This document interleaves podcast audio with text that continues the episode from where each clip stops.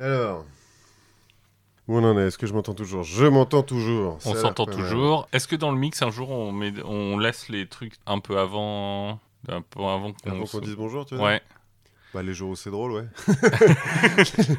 tu vois, genre, typiquement. euh, Genre, genre là, genre ce que tu viens de dire. Peut-être. Bon, allez. On y va? Allez, c'est parti.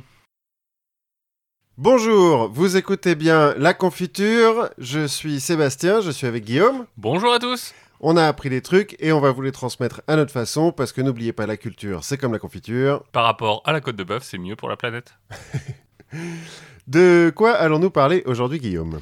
Alors, on va parler de Venise, on va parler de la papesse Jeanne, on va parler des pâtes et on va parler d'une grande grève des serveurs. Mhm.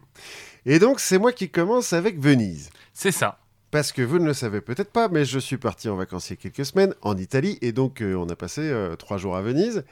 Et comme je suis un type malin, je me suis renseigné en rentrant sur euh, l'histoire de Venise. Bah plutôt qu'avant. Bah oui, Faut pas se spoiler. voilà, c'est ça. Sauf que du coup, j'ai visité le Palais des Doges parce qu'on m'a dit que c'était pas à rater et que j'ai rien compris. Parce que c'est un enfilement de salles avec des conseils euh, à tir larigot. Je n'ai rien compris. Mais maintenant, j'ai compris, plus ou moins. Donc t'es prêt à y retourner. Ouais, non, ceci dit, euh, ça vaut le coup d'y retourner, c'est super Venise. hein. Euh, c'est d'ailleurs beaucoup mieux que toutes les Venises, euh, la Venise du Nord, la Venise du Périgord, euh, tout ça. Ouais, Ça la Venise de. Venise, c'est Ouais. plutôt cool. Bah écoute, du coup, tu nous fais une visite guidée pour tous nos auditeurs? Non, pas vraiment. On va, on va plutôt repartir au néolithique.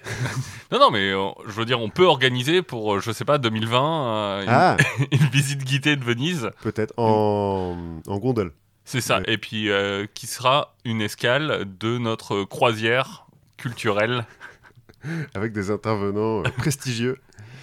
Euh, et ils aiment pas du tout les, les bateaux de croisière à Venise. Les seuls tags que j'ai vus à Venise, c'est des trucs anti-bateaux de croisière.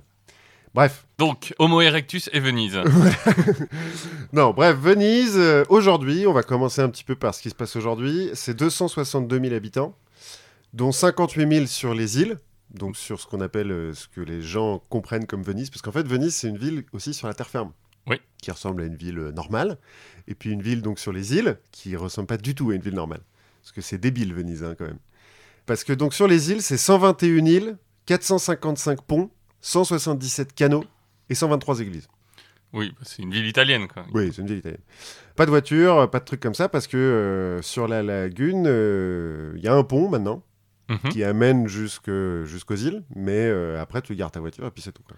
Ce qui est bien pratique pour aller faire tes livraisons. Bah, tu livres tout en bateau. Tu fais tout en bateau. Il y a des, des ambulances bateaux, euh, les flics bateaux. euh, J'ai vu un bateau DHL. euh, T'es tout en bateau. Bref, En attendant les drones. Ouais, je pense que ça va changer beaucoup de choses, les drones à Venise. Donc Venise, c'est dans une lagune qui fait 50 550 km et qui a trois sorties sur la mer Adriatique. Le Lido San Nicolo, Malamocco et Chioggia. On va en reparler un petit peu. Et il y a trois embouchures de fleuves qui arrivent soit dans la lagune pour le Pau et le Piave, soit juste à côté pour la Dige. Je dis ça maintenant parce que c'est important pour la suite. D'accord. En fait, euh, donc Venise, euh, dans les grandes lignes, hein, c'est une cité-État pendant un peu plus de 1000 ans, qui, n'est jamais conquise jusqu'à Napoléon, euh, notamment grâce à sa position géographique. Parce oui, que, ça a l'air chiant à conquérir. Bah ouais, c'est hyper relou une lagune à conquérir. Tu peux pas y aller en bateau parce que c'est pas assez profond, et puis si tu vas à cheval ou à pied, bah le temps que tu traverses, euh, tu te fais défoncer quoi. Ouais. pas Et puis, il y a des moustiques en plus. il y a des moustiques, c'est un truc de ouf. Mais donc, bon, à l'origine, donc pendant l'Empire romain, Venise, c'est plus ou moins un village de pêcheurs. On a retrouvé quelques pièces euh, qui datent de, de je sais plus quel empereur, c'est pas très important. En gros, c'est des marais, des bancs de sable et des pêcheurs qui sont installés là-dessus et qui sont pauvres. hein. Ils pêchent pas des perles euh, magnifiques et tout, euh, c'est pauvre. C'est plutôt des sardines et des trucs comme ça. Ouais. Venise, ça fait partie de la région de la Vénétie, qui vient des Vénètes. C'est un peuple du nord de l'Italie qui s'est fait bouffer par les Romains assez vite. hein. Euh, Au 1er siècle, euh, les Vénètes font complètement partie de l'Empire romain. Et les villes sur le nord-est de l'Italie commencent à se développer, Padoue et euh, Aquilée notamment. Arrive le 5e siècle et les invasions barbares. Donc euh, Alaric Ier, roi des Visigoths, D'accord. qui va mettre à sac Rome en 410. Il a un nom de personnage de jeu de rôle? Ouais, un peu. Mais tous les Go de manière générale. Attila, le roi des Huns. Donc, euh, en gros, c'est des types qui arrivent du nord ou de l'est et euh, qui traversent l'Italie parce qu'à ce moment-là, l'Empire romain, c'est quand même pas euh, folichon. Et les mecs qui vivent à Padoue ou à Aquilée, par exemple, bah, ils sont obligés de fuir. Et ils fuient vers la lagune, ils vont s'installer sur les petites îles, et puis là, les barbares, qu'ils soient un ou go, ils font bah euh, non. Restez vie. Ouais, on s'en fout en fait, parce que un, vous êtes des réfugiés, donc vous n'êtes pas partis avec vos trésors, et puis on va pas se faire chier à traverser une lagune à cheval, parce que Oui, encore une fois, il y a des moustiques. il y a des moustiques, et puis on va se faire pourrir quoi. Donc ils les laissent. Et donc officiellement, alors officiellement, selon la légende, Venise a été fondée le 25 mars 421 à midi pile. Officiellement, selon la légende. Ouais. par trois consuls de Padoue venus jeter les bases de l'église San Giacomo di Rialto. Alors, on a déjà parlé un petit peu de- de- du moment où la légende se, se mélange avec l'histoire. Et on va continuer à en reparler aujourd'hui. Hein. Oui. Là, en l'occurrence, on sait déjà que c'est beaucoup trop précis pour être historique. hein, euh, midi pile, le 25 mars, euh, non. Et puis, l'église San Giacomo di Rialto, en fait, elle a été construite au XIIe siècle. Oui, oui, mais c'est une question de calendrier, j'imagine. Alors, peut-être qu'ils ont mis la première pierre au, quat- au 5e siècle, ceci dit. C'est ça. Ils ont- Ils ont mis du temps à construire. Bon, les Italiens. euh, Ouais, hein, c'est connu, c'est quand même des procrastinateurs. Bon, en vrai, euh, on date la fondation de Venise à 452. Ça se vaut. ce qui est. Oui. Vu, vu de 2019. Ouais, ça va, 30 ans. Bon. Fin du 5e siècle, 476, chute de l'Empire romain, nouvelle invasion, cette fois-ci des Ostrogoths, puis des Lombards en 568, et donc de nouveaux euh, réfugiés qui, qui arrivent sur l'île, et donc, enfin sur l'île, sur les îles, parce qu'en fait, euh, Oui, les 121. 121, mais alors 121 c'est les petites, mais il y en a plein des plus grosses en fait. Notamment les réfugiés là en fait, ils s'installent sur le Rialto, qui est euh, l'île principale, qui est encore aujourd'hui, il y a le pont du Rialto, etc. Oui. Grado, Malamocco, Torcello et Citanova, qui va accueillir une ville qui s'appellera Héraclée. En fait, à l'origine, c'est pas une ville, Venise, c'est plusieurs petites villes, mais qui sont tous sur la même lagune. Donc euh, les mecs sont quand même plus ou moins solidaires. Ouais, ils se connaissent, quoi. Ouais, un peu. de temps en temps, ils prennent leur barque et tout, vont, vont- vont faire reset. Et donc, ces, ces petits amas de, de villes, villages sur les îles se rassemblent sous la- l'appellation euh, Venise maritime. Et à la chute de l'Empire romain, se mettent, d'Occident, se mettent sous la protection de l'Empire romain d'Orient, donc l'Empire byzantin, qui va reprendre le contrôle de l'Italie euh, et créer l'exerchat de Ravenne. D'accord. L'exerchat, c'est. Bah, c'est parce que le, le type qui a sa tête, c'est un exarque. D'accord. parce que les Byzantins ils ont de l'imagination euh, d'un point de vue euh, titre. Oui. Et en fait, à partir de ce moment-là, donc Venise officiellement est euh, sous le contrôle de l'Empire romain d'Orient, mais en fait, elle va commencer à faire quelque chose qui va poursuivre toute sa vie, c'est qu'elle va jongler avec les alliances. C'est-à-dire que quand ça l'arrange, elle est pour euh, l'Empire romain d'Orient, mais il y a les Lombards qui sont à côté et puis qui font un peu pression, donc euh, bah, de temps en temps ils sont alliés avec les Lombards. Et puis après, il y a les Francs qui viennent euh, avec Charlemagne et tout. Oui. bah, du coup, ils vont s'allier un peu avec les Francs, mais pas complètement. C'est-à-dire que c'est toujours des alliances vite fait, quoi. Oui, j'ai- mais en fait, c'est dicté par une, idéologie très stricte et c'est un accord de pensée. J'imagine c'est pas pragmatique du tout. Du tout. Bien sûr, ils suivent euh, leur ligne. Non, non, non, c'est comme ça vient quoi. alors de temps en temps, euh, alors notamment avec euh, le- l'Empire romain d'Orient, parce qu'ils ont déjà une flotte assez puissante vu que sur la terre ferme, il y a des barbares qui arrêtent pas de tout saccager. Les mecs sont obligés de se tourner vers la mer. Et dès le début, c'est difficile de faire pousser du blé sur une lagune. Donc il faut développer une flotte pour aller acheter du blé ailleurs. Donc dès- très vite, ils ont une flotte assez importante. Et ils vont la mettre au service de l'Empire romain d'Orient, des fois sans même qu'ils demandent l'Empire romain d'Orient. Ce qui Oui, va- euh, de façon un peu opportuniste. oui genre- voilà. Genre, ah, vous voulez aller partir conquérir des gens Il y a plein de richesses Tenez, prenez deux bateaux. Voilà, ça tombe bien, on a des bateaux. Ce qui fait qu'ils acquièrent petit à petit une certaine autonomie. Et donc en 697, par exemple, ils ont le droit d'élire leur premier doge. Donc le doge, c'est le maître de Venise, en fait, c'est un duc. D'accord. Euh, dans le reste de, de l'exarchat de Ravenne, on appelle ça des ducs, mais euh, à Venise, ils appellent ça un doge, pourquoi pas. À l'origine, donc le premier, Paolo Lucio Anafesto, il est élu par l'Assemblée des peuples de la Lagune, donc euh, des, des- des petites villes dont j'ai parlé avant, qui se rassemblent euh, dans une espèce euh, d'assemblée commune, quoi. Oui, c'est très démocratique, Voilà. c'est très représentatif, c'est Ouais. très participatif. Ouais. Alors, j'ai pas eu les détails, j'ai pas trouvé les détails de qui participait à cette assemblée. Et On- qui a vraiment le droit de voter, en fait? Voilà. On, se doute que les femmes, les pauvres et les étrangers ne devaient, devaient pas avoir une voix qui comptait beaucoup. Hein, euh, dès le début, on parle quand même de. Enfin, il y a des, des patriarches, des patriciens, qui s'appellent patriciens entre eux, qui sont bah, riches, quoi. C'est un titre ou c'est juste euh, un prénom? Genre, Salut titre. Patricien Non, Comment ça- ça va? C'est un titre. Qu'ils ont plein de titres aussi à la con, mais euh, bon, on va, on va se contenter de Patricien. Donc à partir de 697, ils ont un doge. Officiellement, ils sont toujours les vassaux de l'Empire d'Orient, mais bon, ils commencent à être un petit peu plus euh, autonomes. Euh, les doges, ça commence bien, mais ça va vite euh, flancher. hein. Le troisième doge, il se fait assassiner. Euh, L'Empire euh, romain d'Orient euh, reprend un petit peu les, les, les rênes pendant 5 ans. Ils font élire des magistri militium. Mais est-ce que dans ce genre de contexte-là, se faire assassiner, c'est pas une sorte de mort naturelle? Ouais, un peu. Plus ou moins. Surtout quand t'es doge. Enfin, Au début, surtout quand t'es doge. Le dernier magistri militium, il se fait euh, déposer, c'est-à-dire raser. on lui rase la tête, on l'aveugle et on l'exile. J'ai j'ai cherché, je sais pas pourquoi. Mais les mecs, ils l'aveuglent. Bon, peut-être parce que c'est sympa pour pas qu'ils reviennent, peut-être? Moi, je me suis dit que sur des villes qui sont créées, sur des petites îles où dès le début il y a quand même des canaux, même si après ils vont les creuser un peu mieux, être aveugle, c'est vraiment handicapant. Enfin, en règle générale, hein, être, être aveugle, c'est vraiment handicapant. Ouais, mais si tu manques de tomber à l'eau tous les deux pas, c'est encore pire, quoi. Et cette petite tradition de euh, raser les mecs, euh, les, aveugler et les exiler, bah, ils vont la garder pendant euh, trois doges encore. Les trois doges d'après, pareil, ils vont se faire aveugler, raser et exiler. Bon, puis après, ça commence à aller un petit peu mieux, notamment parce que ils, continuent à jongler avec les alliances, donc ils se mettent sous la protection de Charlemagne, et puis ensuite ils retournent chez l'Empire byzantin. Enfin bon, mais ça, ça, ça les apaise, quoi. Ils viennent un peu la Suisse, si on veut. D'accord, ils prennent l'or de tout le monde. Ouais, mais ils font plus rien. Et ils font le taxi avec les bateaux.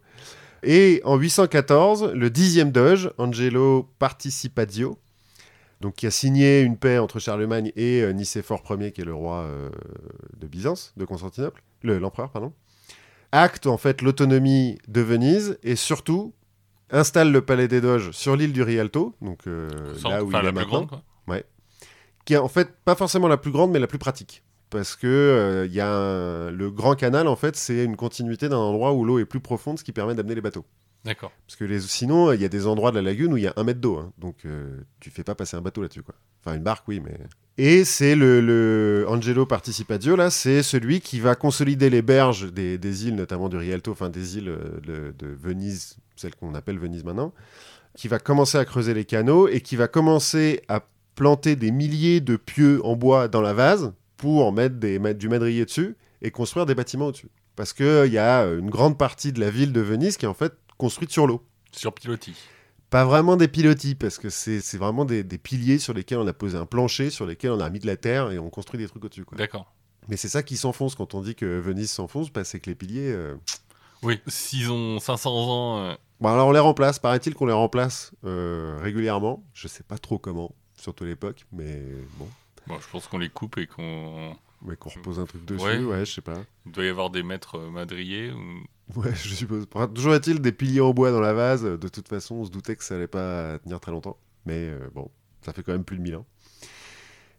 Donc ça, c'est en 814. Et en 828, le... il y a deux marchands vénitiens qui ramènent d'Alexandrie la dépouille de Marc l'évangéliste, donc Saint Marc. Alors, selon euh, les versions, ça pourrait être la dépouille d'Alexandre le Grand. On se doute que c'est sûrement juste un cadavre euh, Oui, comme ça. euh, mais on dit que c'est euh, la dépouille de Saint-Marc.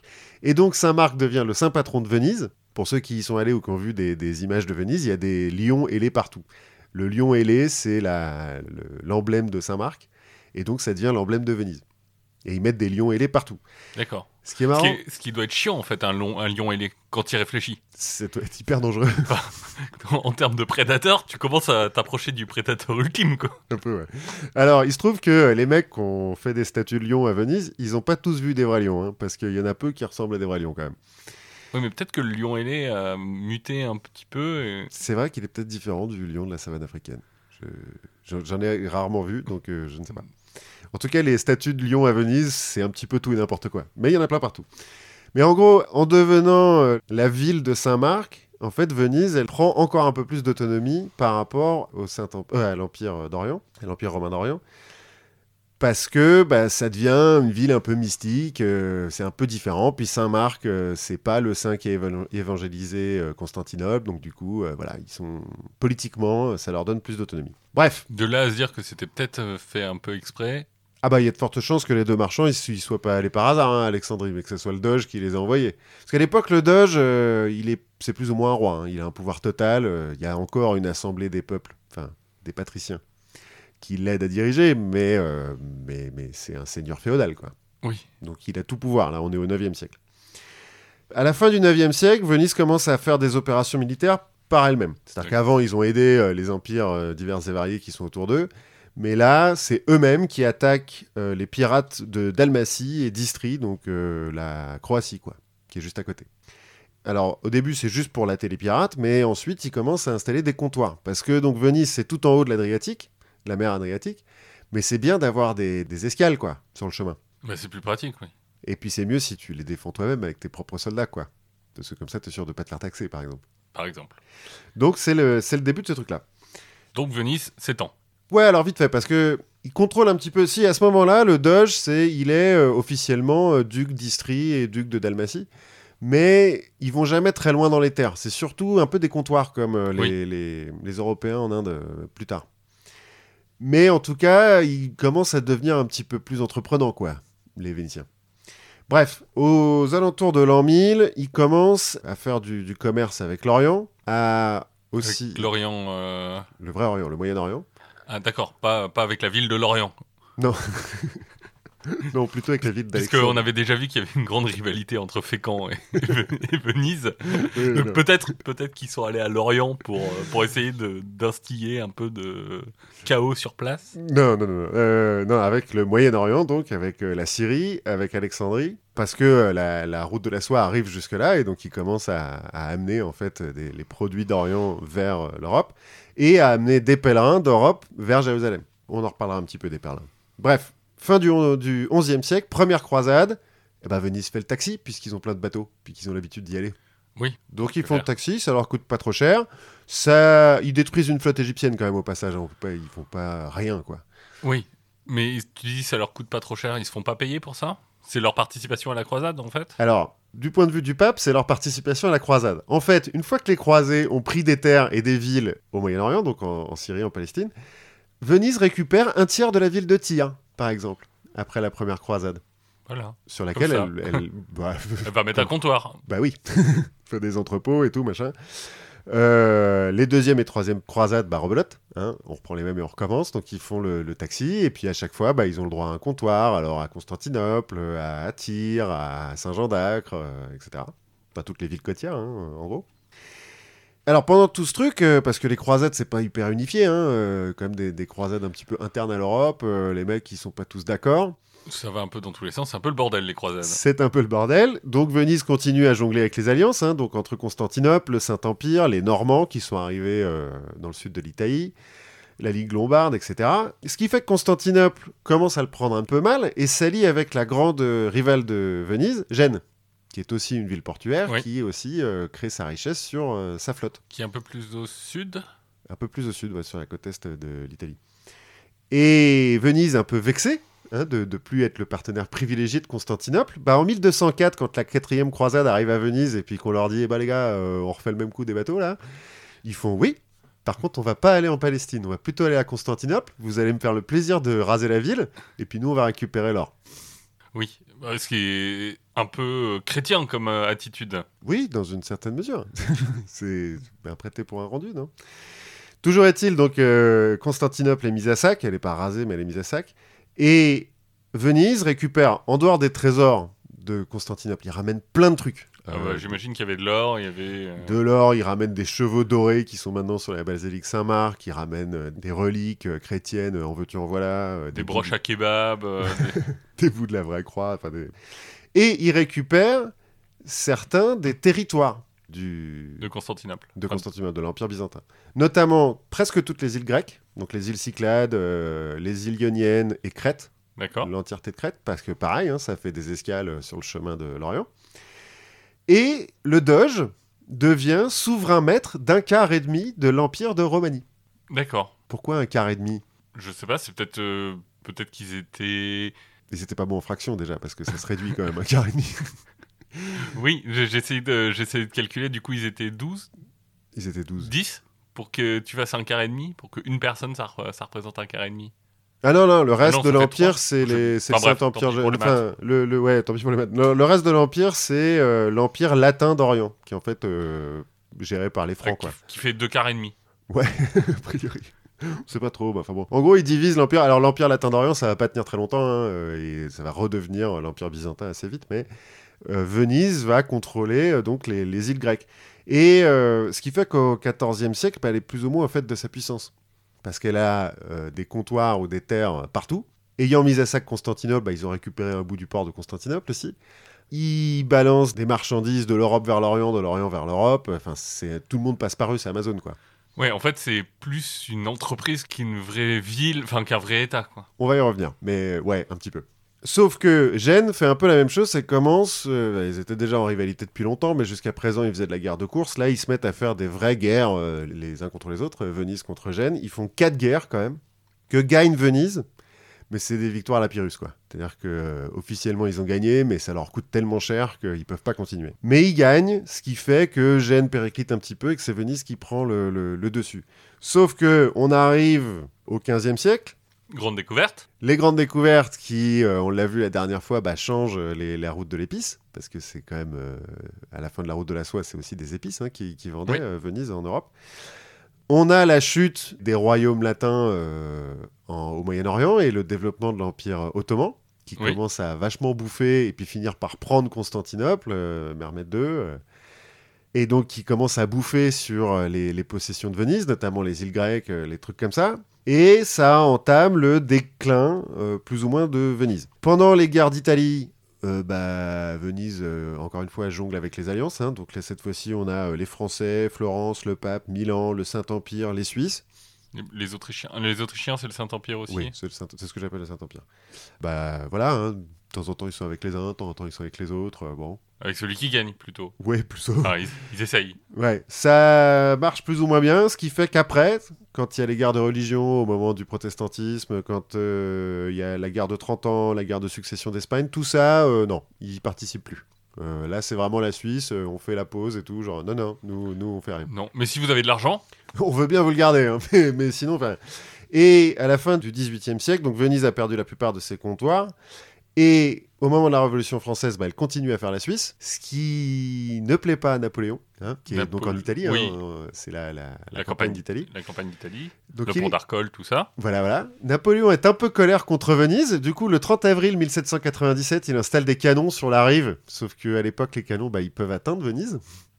Il envoie un ultimatum le 9 mai. Et le 12 mai, le Grand Conseil de Venise vote à 512 voix contre 20 l'abolition de la République de Venise et la soumission à Napoléon. Et du coup, il y en a 20 qui sont tondus, euh, Et aveuglé, peut-être. aveuglés. Alors, il y a 5 abstentions aussi. euh, on sait pas, les mecs sont pas venus. Les mecs, ils étaient peut-être déjà barrés. Ouais, je sais pas. Et donc, aveugles. le- Ou déjà Genre, aveugle. où on vote Putain, merde. Toujours est-il, le 120e Doge abdique et la République est dissoute. Et euh, ensuite, la France donnera Venise à l'Autriche, la récupérera en 1805, la reperdra en 1815 quand euh, Napoléon tombe. Et finalement, en 1866, l'Italie conquiert Venise et Venise devient italienne. Et puis voilà. Et puis en 1846, on construit un pont ferroviaire, donc c'est plus une île, il y a un pont. D'accord. Mussolini construira un autre pont pour les voitures. Plus tard, mais bon, voilà. Bah, il- faut reconnaître à Mussolini euh, Ouais, euh, toutes ses grandes œuvres. notamment ses autoroutes et ses ponts. Mais donc voilà, ça c'est l'histoire un peu brièvement de Venise. Mais pourquoi est-ce que ça a autant marché? Parce que comme tu le disais, Venise en fait ça a été géré comme une entreprise, presque depuis le début. À l'origine, sur la lagune, bon, il n'y a pas grand-chose dans une lagune, mais il y a quand même du sel. Or, le sel au Moyen Âge, c'est le seul moyen de conserver les aliments, donc ça coûte cher. Donc, ils font du commerce de sel. Ça marche la taxe, comment elle s'appelle? C'est la gabelle? La gabelle en France, ouais. Mais euh, en tout cas, eux sont producteurs de sel, euh, donc euh, ils font du commerce de sel.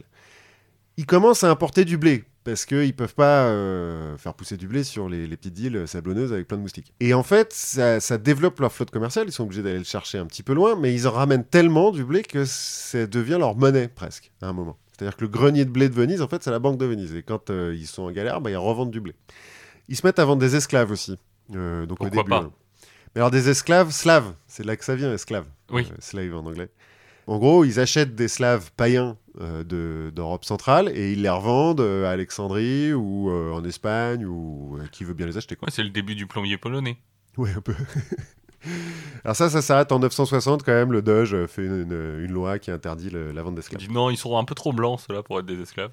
Bon, et surtout, ils sont devenus chrétiens entre-temps, donc euh, ça le fait pas. Quand j'ai dit qu'ils commençaient à faire des campagnes militaires par eux-mêmes, une de leurs premières campagnes, c'est de détruire la ville qui est pas très loin, Camaccio, qui est une autre productrice de sel, et qui était un petit peu le grand producteur de sel avant Venise. Bah, on la rase. OPA hostile. OPA hostile, voilà, c'est ça.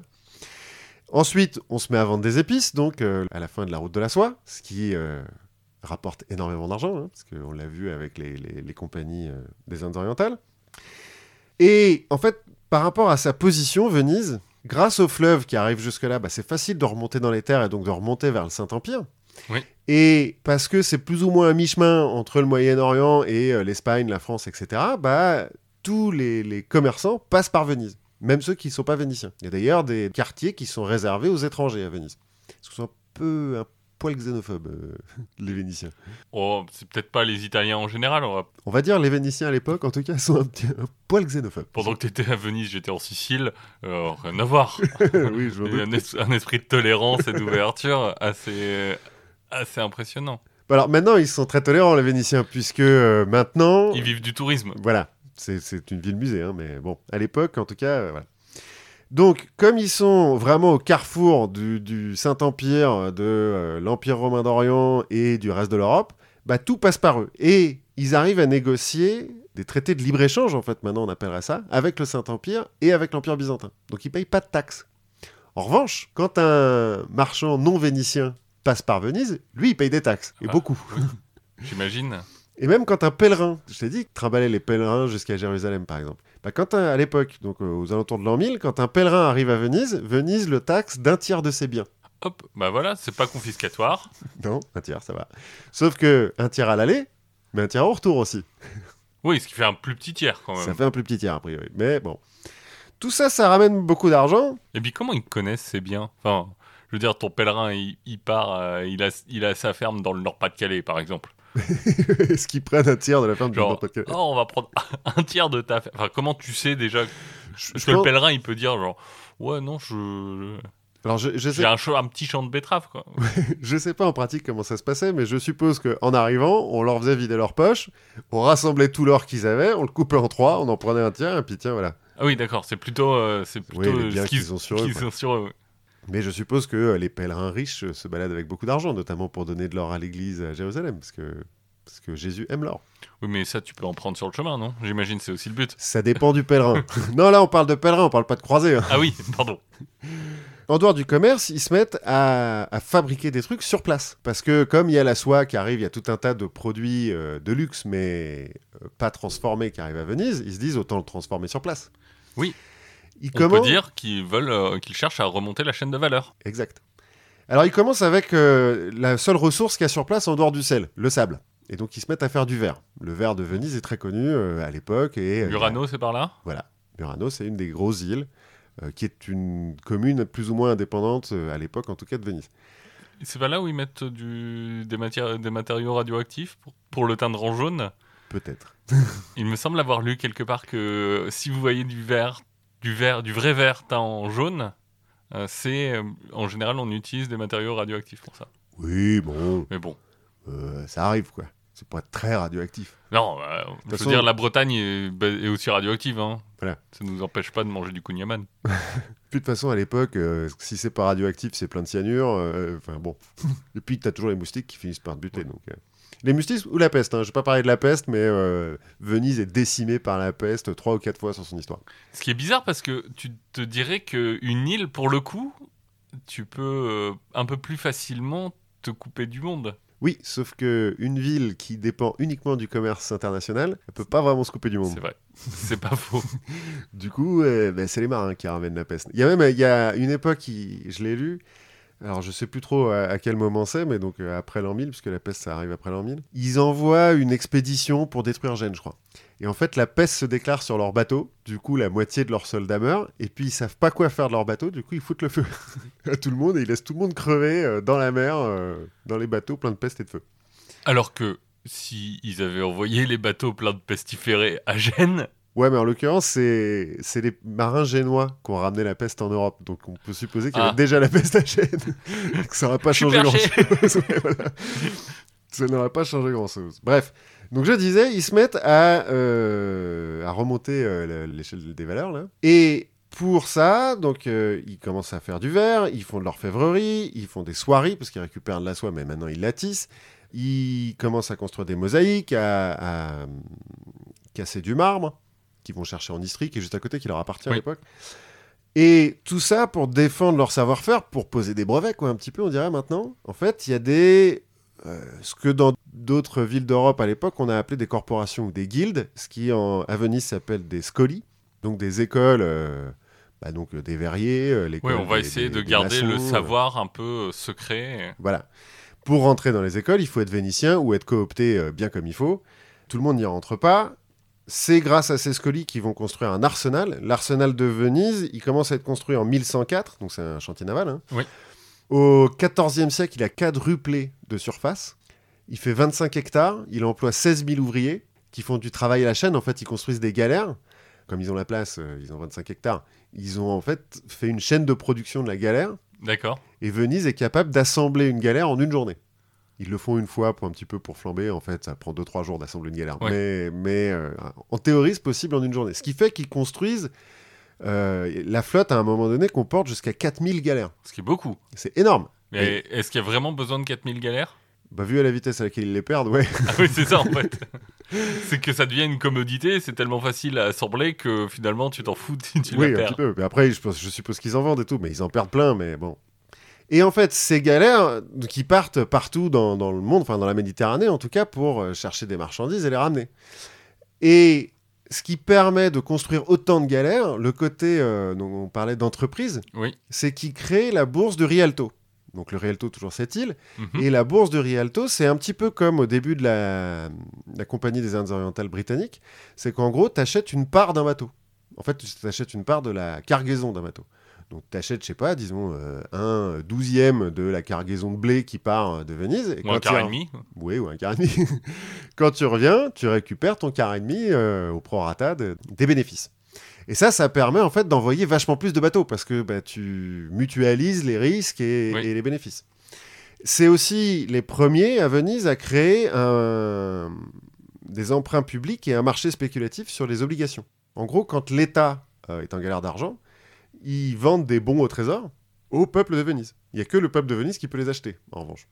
Ce qui fait que la dette est possédée par euh, les patriciens, Oui, ce qui est beaucoup moins grave que si c'est par, euh, par l'extérieur. par euh, le Saint-Empire par exemple, qui se serait fait un plaisir de raser Venise pour ça. Ou la Chine. Ou la Chine. Tout ça, en fait, ça fait que l'oligarchie, donc les patriciens qui, qui dirigent tout, bah, sont vachement euh, soudés les uns aux autres, puisqu'ils partagent les risques et, et les bénéfices. L'arsenal étant nationalisé, c'est euh, c'est la ville de Venise qui a créé l'arsenal. Elle appartient pas à un mec. Il Oui. appartient pas à un mec. Bah pareil, ça crée la cohésion entre les marchands riches, les patriciens, etc. Et ça crée la cohésion entre le peuple, parce que du coup, il y a presque pas de chômage. Au pire, quand tu es au chômage, bah tu vas ramer sur une galère. Oui, euh, mais alors à l'époque, est-ce que le chômage c'était vraiment un- vu comme un problème? Non, peut-être pas. Enfin, quand t'es, c'est toujours pareil. Le chômage, c'est, c'est nul quand t'es pauvre. Quoi. Oui. quand t'es riche, c'est juste être rentier et, et C'est cool. C'est vrai. Non, mais ce, que, ce qui veut dire qu'en fait, euh, le, le ruissellement le, marche bien à Venise. Parce que bah, il y a ah pas bah de. je savais. je savais que- que ça pouvait marcher quelque part.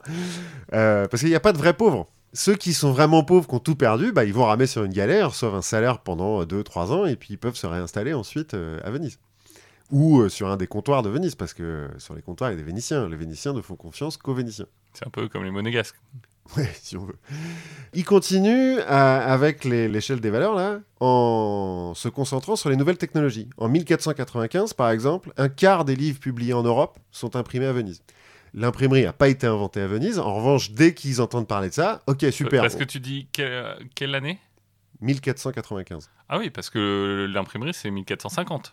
Ouais, ouais, non, mais ils vont hyper vite. Ça va très très vite. quoi. Ouais, c'est ouais, la Startup Nation. Ouais, un peu. C'est dès qu'ils entendent parler du truc, ok, on crée une scolie et puis euh, on invite des imprimeurs. Enfin, on, invite. On achète. on achète ou peut-être qu'on kidnappe, hein, je sais pas, je peux les détails, mais euh, on fait venir des imprimeurs à Venise et puis euh, on crée des imprimés à Venise.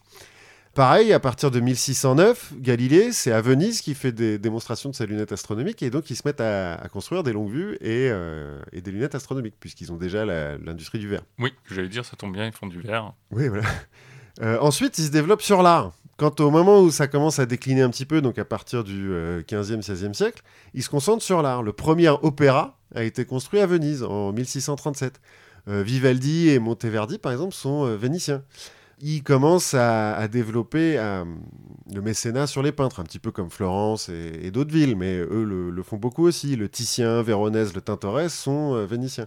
Ils font venir des auteurs aussi. Euh, en fait, ils commencent à faire un petit peu du tourisme, c'est-à-dire que euh, ils font parler de Venise par d'autres auteurs. Shakespeare va écrire soft power. le- un peu, ouais, le soft power. Le Marchand de Venise, Othello, donc pour Shakespeare. Il y a Lord Byron qui viendra à Venise et qui écrira dessus. Nietzsche, Casanova, bon, qui est vénitien pour le coup, mais Voir Venise et mourir, c'est qui? Je ne sais pas. Le meurtre à Venise, c'est Thomas Mann qui a été prix Nobel. D'accord.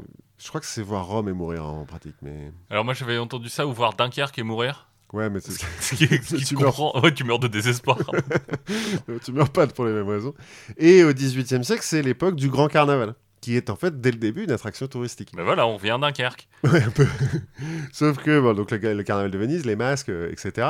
Enfin, les masques, c'est très tôt à Venise. C'est dès euh, l'an 1000, ils utilisent des masques pour un peu le carnaval, mais c'est très centré sur Venise. Euh, Il y a un moment donné où le Doge interdit les masques parce que bah, ça pose un peu de problème de sécurité, de ne Bah pas oui. savoir qui est qui. Mais à Comme le burqa. hein. un petit peu. Mais à cause du grand carnaval, etc., au XVIIIe siècle, pendant six mois de l'année, les mecs, ils ont le droit de porter des masques. Ah oui, c'est un grand carnaval. C'est un grand carnaval. Et en fait, dans une ville qui est aussi euh, petite, parce que c'est hyper concentré, Venise, et où tout s'entasse les uns à côté des autres, bah, c'est pratique euh, de pouvoir mettre des masques. Parce que le vis-à-vis à Venise, euh, beaucoup, hein, quand même. Bref, tout ça, ça, ça explique leur réussite euh, économique. Le fait que ça soit hyper dense aussi fait que un palais, des palais en marbre sublimes, peut avoisiner une maison toute pourrie de pêcheurs. En fait, les riches peuvent pas se cacher. Oui. Du coup, ils sont obligés de partager un petit peu. Il y a moins d'inégalités que dans un, dans un pays où tu mets les riches à Neuilly et puis les pauvres à Montreuil. Quoi. Oui, il n'y a pas une île de riches, quoi. Non, Euh, tout est mélangé. Ce qui, je pense, est une des raisons pour lesquelles il y a eu très peu de révoltes populaires à Venise. Il y en a eu quelques-unes, de temps en temps, il y a eu des peurs, il n'y a plus de pain et du coup on assassine le doge parce que pourquoi pas, des On lui crève les yeux. ou on lui crève les yeux, voilà. Mais il y a très peu de révoltes populaires, de chouanneries ou de frondes, parce que bah, le peuple est, est plus ou moins content, quoi. Il y a un, un historien du Moyen Âge qui à un moment dit euh, tout le monde est riche à Venise. Ouais, c'est le Qatar, il n'y a pas beaucoup de. Je veux Oui. dire, il y a... En plus, les seuls qui pourraient se plaindre, bah, ils sont étrangers, ils sont parqués sur des îles. Donc, euh, c'est- ça, c'est un peu le Qatar. C'est... Oui, il n'y a pas beaucoup de révoltes de Qataris. ouais, parce qu'ils sont tous riches. Et ça repose donc, un, sur le commerce, et puis sur un système politique un peu original, parce qu'on parle de la République de Venise. C'est effectivement une république dès euh, l'élection du premier doge, puisqu'il est élu. Alors, il est élu à vie, hein, le mec. Bon, on a vu qu'il vivait pas très vieux, Ouais. C'est-à-dire que ça facilite le- la fin de son mandat. quoi. Oui, voilà. Parce qu'en pratique, de toute façon, il n'a pas le droit de démissionner. Donc, euh, Mais c'est une république qui n'a pas de constitution. En fait, ils ont créé des lois au fur et à mesure qu'il y avait des problèmes. Parmi les premiers doges, il y a des mecs qui ont associé leur fils à leur fonction, ce qui permet, quand ils mouraient, de faire élire leur fils et donc d'avoir un truc plus ou moins héréditaire. Bah, ils ont interdit ça. Mais cela dit, il y a beaucoup de pays qui sont un peu vieux qui n'ont pas de constitution écrite. C'est vrai, mais Enfin, c'est le cas de l'Angleterre, par exemple. ils n'ont pas de constitution écrite. Ils ont pas de euh, con- L'Angleterre n'a pas de constitution écrite. Ah, je savais pas. Parce qu'en fait, il n'y a pas eu de révolution et de vrais changements. En fait, une constitution, Oui, ça, marque, ça marque un vrai changement de régime. Oui, c'est vrai. Donc, si, tu, si ton régime dure pendant longtemps, tu changes pas de constitution, tu t'adaptes un peu, tu rajoutes des règles. Et en fait, c'est ça qui est compliqué en Angleterre, par exemple, c'est que la, ce qui pourrait tenir lieu de constitution, c'est un ensemble de règles qui sont même pas toutes écrites. Là, c'est un peu la même chose. Tout n'est pas vraiment écrit. On rajoute des trucs au fur et à mesure. Donc, jusqu'en 1172, je l'ai dit, le, le Doge est élu par l'Assemblée populaire qu'on appelle le Concio. Donc, euh, officiellement, Assemblée des citoyens libres et patriciens de Venise. Encore une fois, je suppose que les citoyennes et ceux qui ne sont considérés comme pas assez riches pour être libres n'avaient pas le droit de vote dans ce truc-là. Mais bon. Un des problèmes que ça donne, c'est que dans une ville où il n'y a que des marchands, et où euh, tout le monde est dépendant de tout le monde euh, à cause de l'économie, bah, il y a énormément de clientélisme. Et donc c'est facile pour certaines grandes familles d'acheter euh, des tas de voix, et donc de truster un petit peu le- le- la position de Doge. Bah, ça servait à quoi d'avoir de l'argent si c'était pas pour avoir du pouvoir? Donc, en 1172, on crée le Grand Conseil pour remplacer le Concio. Donc, au début, le Grand Conseil, ils sont 35, ensuite, ils sont 100. On verra que plus tard, ils seront beaucoup plus. Et c'est le Grand Conseil qui élit le Doge. Pour être au Grand Conseil, il faut être euh, vénitien depuis euh, plusieurs générations. euh, bon, bref. Et riche. En 1175, on crée le Conseil ducal. Parce qu'on trouve que le Doge tout seul, il a quand même encore trop de pouvoir, donc on lui donne six conseillers. Un par quartier de Venise, parce que Venise est encore euh, divisée par quartier. Plus, euh, de temps en temps, ça change. On rajoute euh, des inquisiteurs, on rajoute des, grands machins, enfin bon. Mais à l'origine, c'est six membres, le Conseil ducal. Ils sont élus, élus pour 16 mois non renouvelables par le Grand Conseil. Facile. 1179, Conseil des 40. Parce que donc le Grand Conseil, 6, mais ils sont pas assez nombreux. Non, les grands conseils, ils sont euh, plus de 100, donc ils sont trop nombreux. Le conseil ducal, ils sont 6, donc ils sont pas assez nombreux. Donc on fait un conseil des 40. Voilà, entre, entre deux, on rajoute. C'est pas mal. Ils sont élus par un- pour un an renouvelable par le grand conseil, donc toujours. Toujours le grand conseil qui élit. Au bout d'un moment, ils font plus que élire les mecs. Ils ont tellement de trucs à élire qu'ils font plus que ça. En fait, le, le conseil des 40, il y en a trois. Parce qu'il y en a qui étaient un peu déçus de pas être, de faire partie du conseil des 40, donc euh, Ouais, donc en fait, tout le conseil des 100 euh, se retrouve dans, le- dans, dans un conseil des 40. plus ou moins. C'est euh, l'équivalent d'une cour suprême. C'est une cour de justice, en fait, les, les 40. En 1229, on crée le Sénat. Parce que, euh, bon, le Grand Conseil, ils sont trop, les 40, c'est surtout sur la justice, donc on va créer un Sénat où ils sont 60 sénateurs élus pour un an, par le Grand Conseil, auquel on rajoute 60 sénateurs de la zonta, c'est-à-dire euh, rajoutés, parce que 60, c'était pas assez, donc euh, 120, c'est mieux. 120, c'est mieux, et du coup, ils sont trop nombreux, ils sont plus nombreux que le conseil des 100. Non, non, parce que le Grand Conseil, à, Ah à partir de 1297, sont plus de 2000. D'accord. Ouais, en fait, c'est la population, quoi. Pas tout à fait, tu vas voir. Et au Sénat, on rajoute aussi de temps en temps, quand on a besoin d'eux, les 40 et le Conseil des 10 qu'on verra après. Euh, le, le Sénat, ça gère la politique étrangère et les problèmes courants. 1297 a- a- arrive la serrata du, del Maggior Concilio, donc la fermeture du Grand Conseil, où là, il faut être noble pour faire partie du Grand Conseil, ou être fils de noble, ou avoir fait partie du Grand Conseil dans les quatre années d'avant, ou avoir suffisamment aidé Venise pécuniairement parlant pendant une guerre pour devenir noble. D'accord. Mais bon, voilà.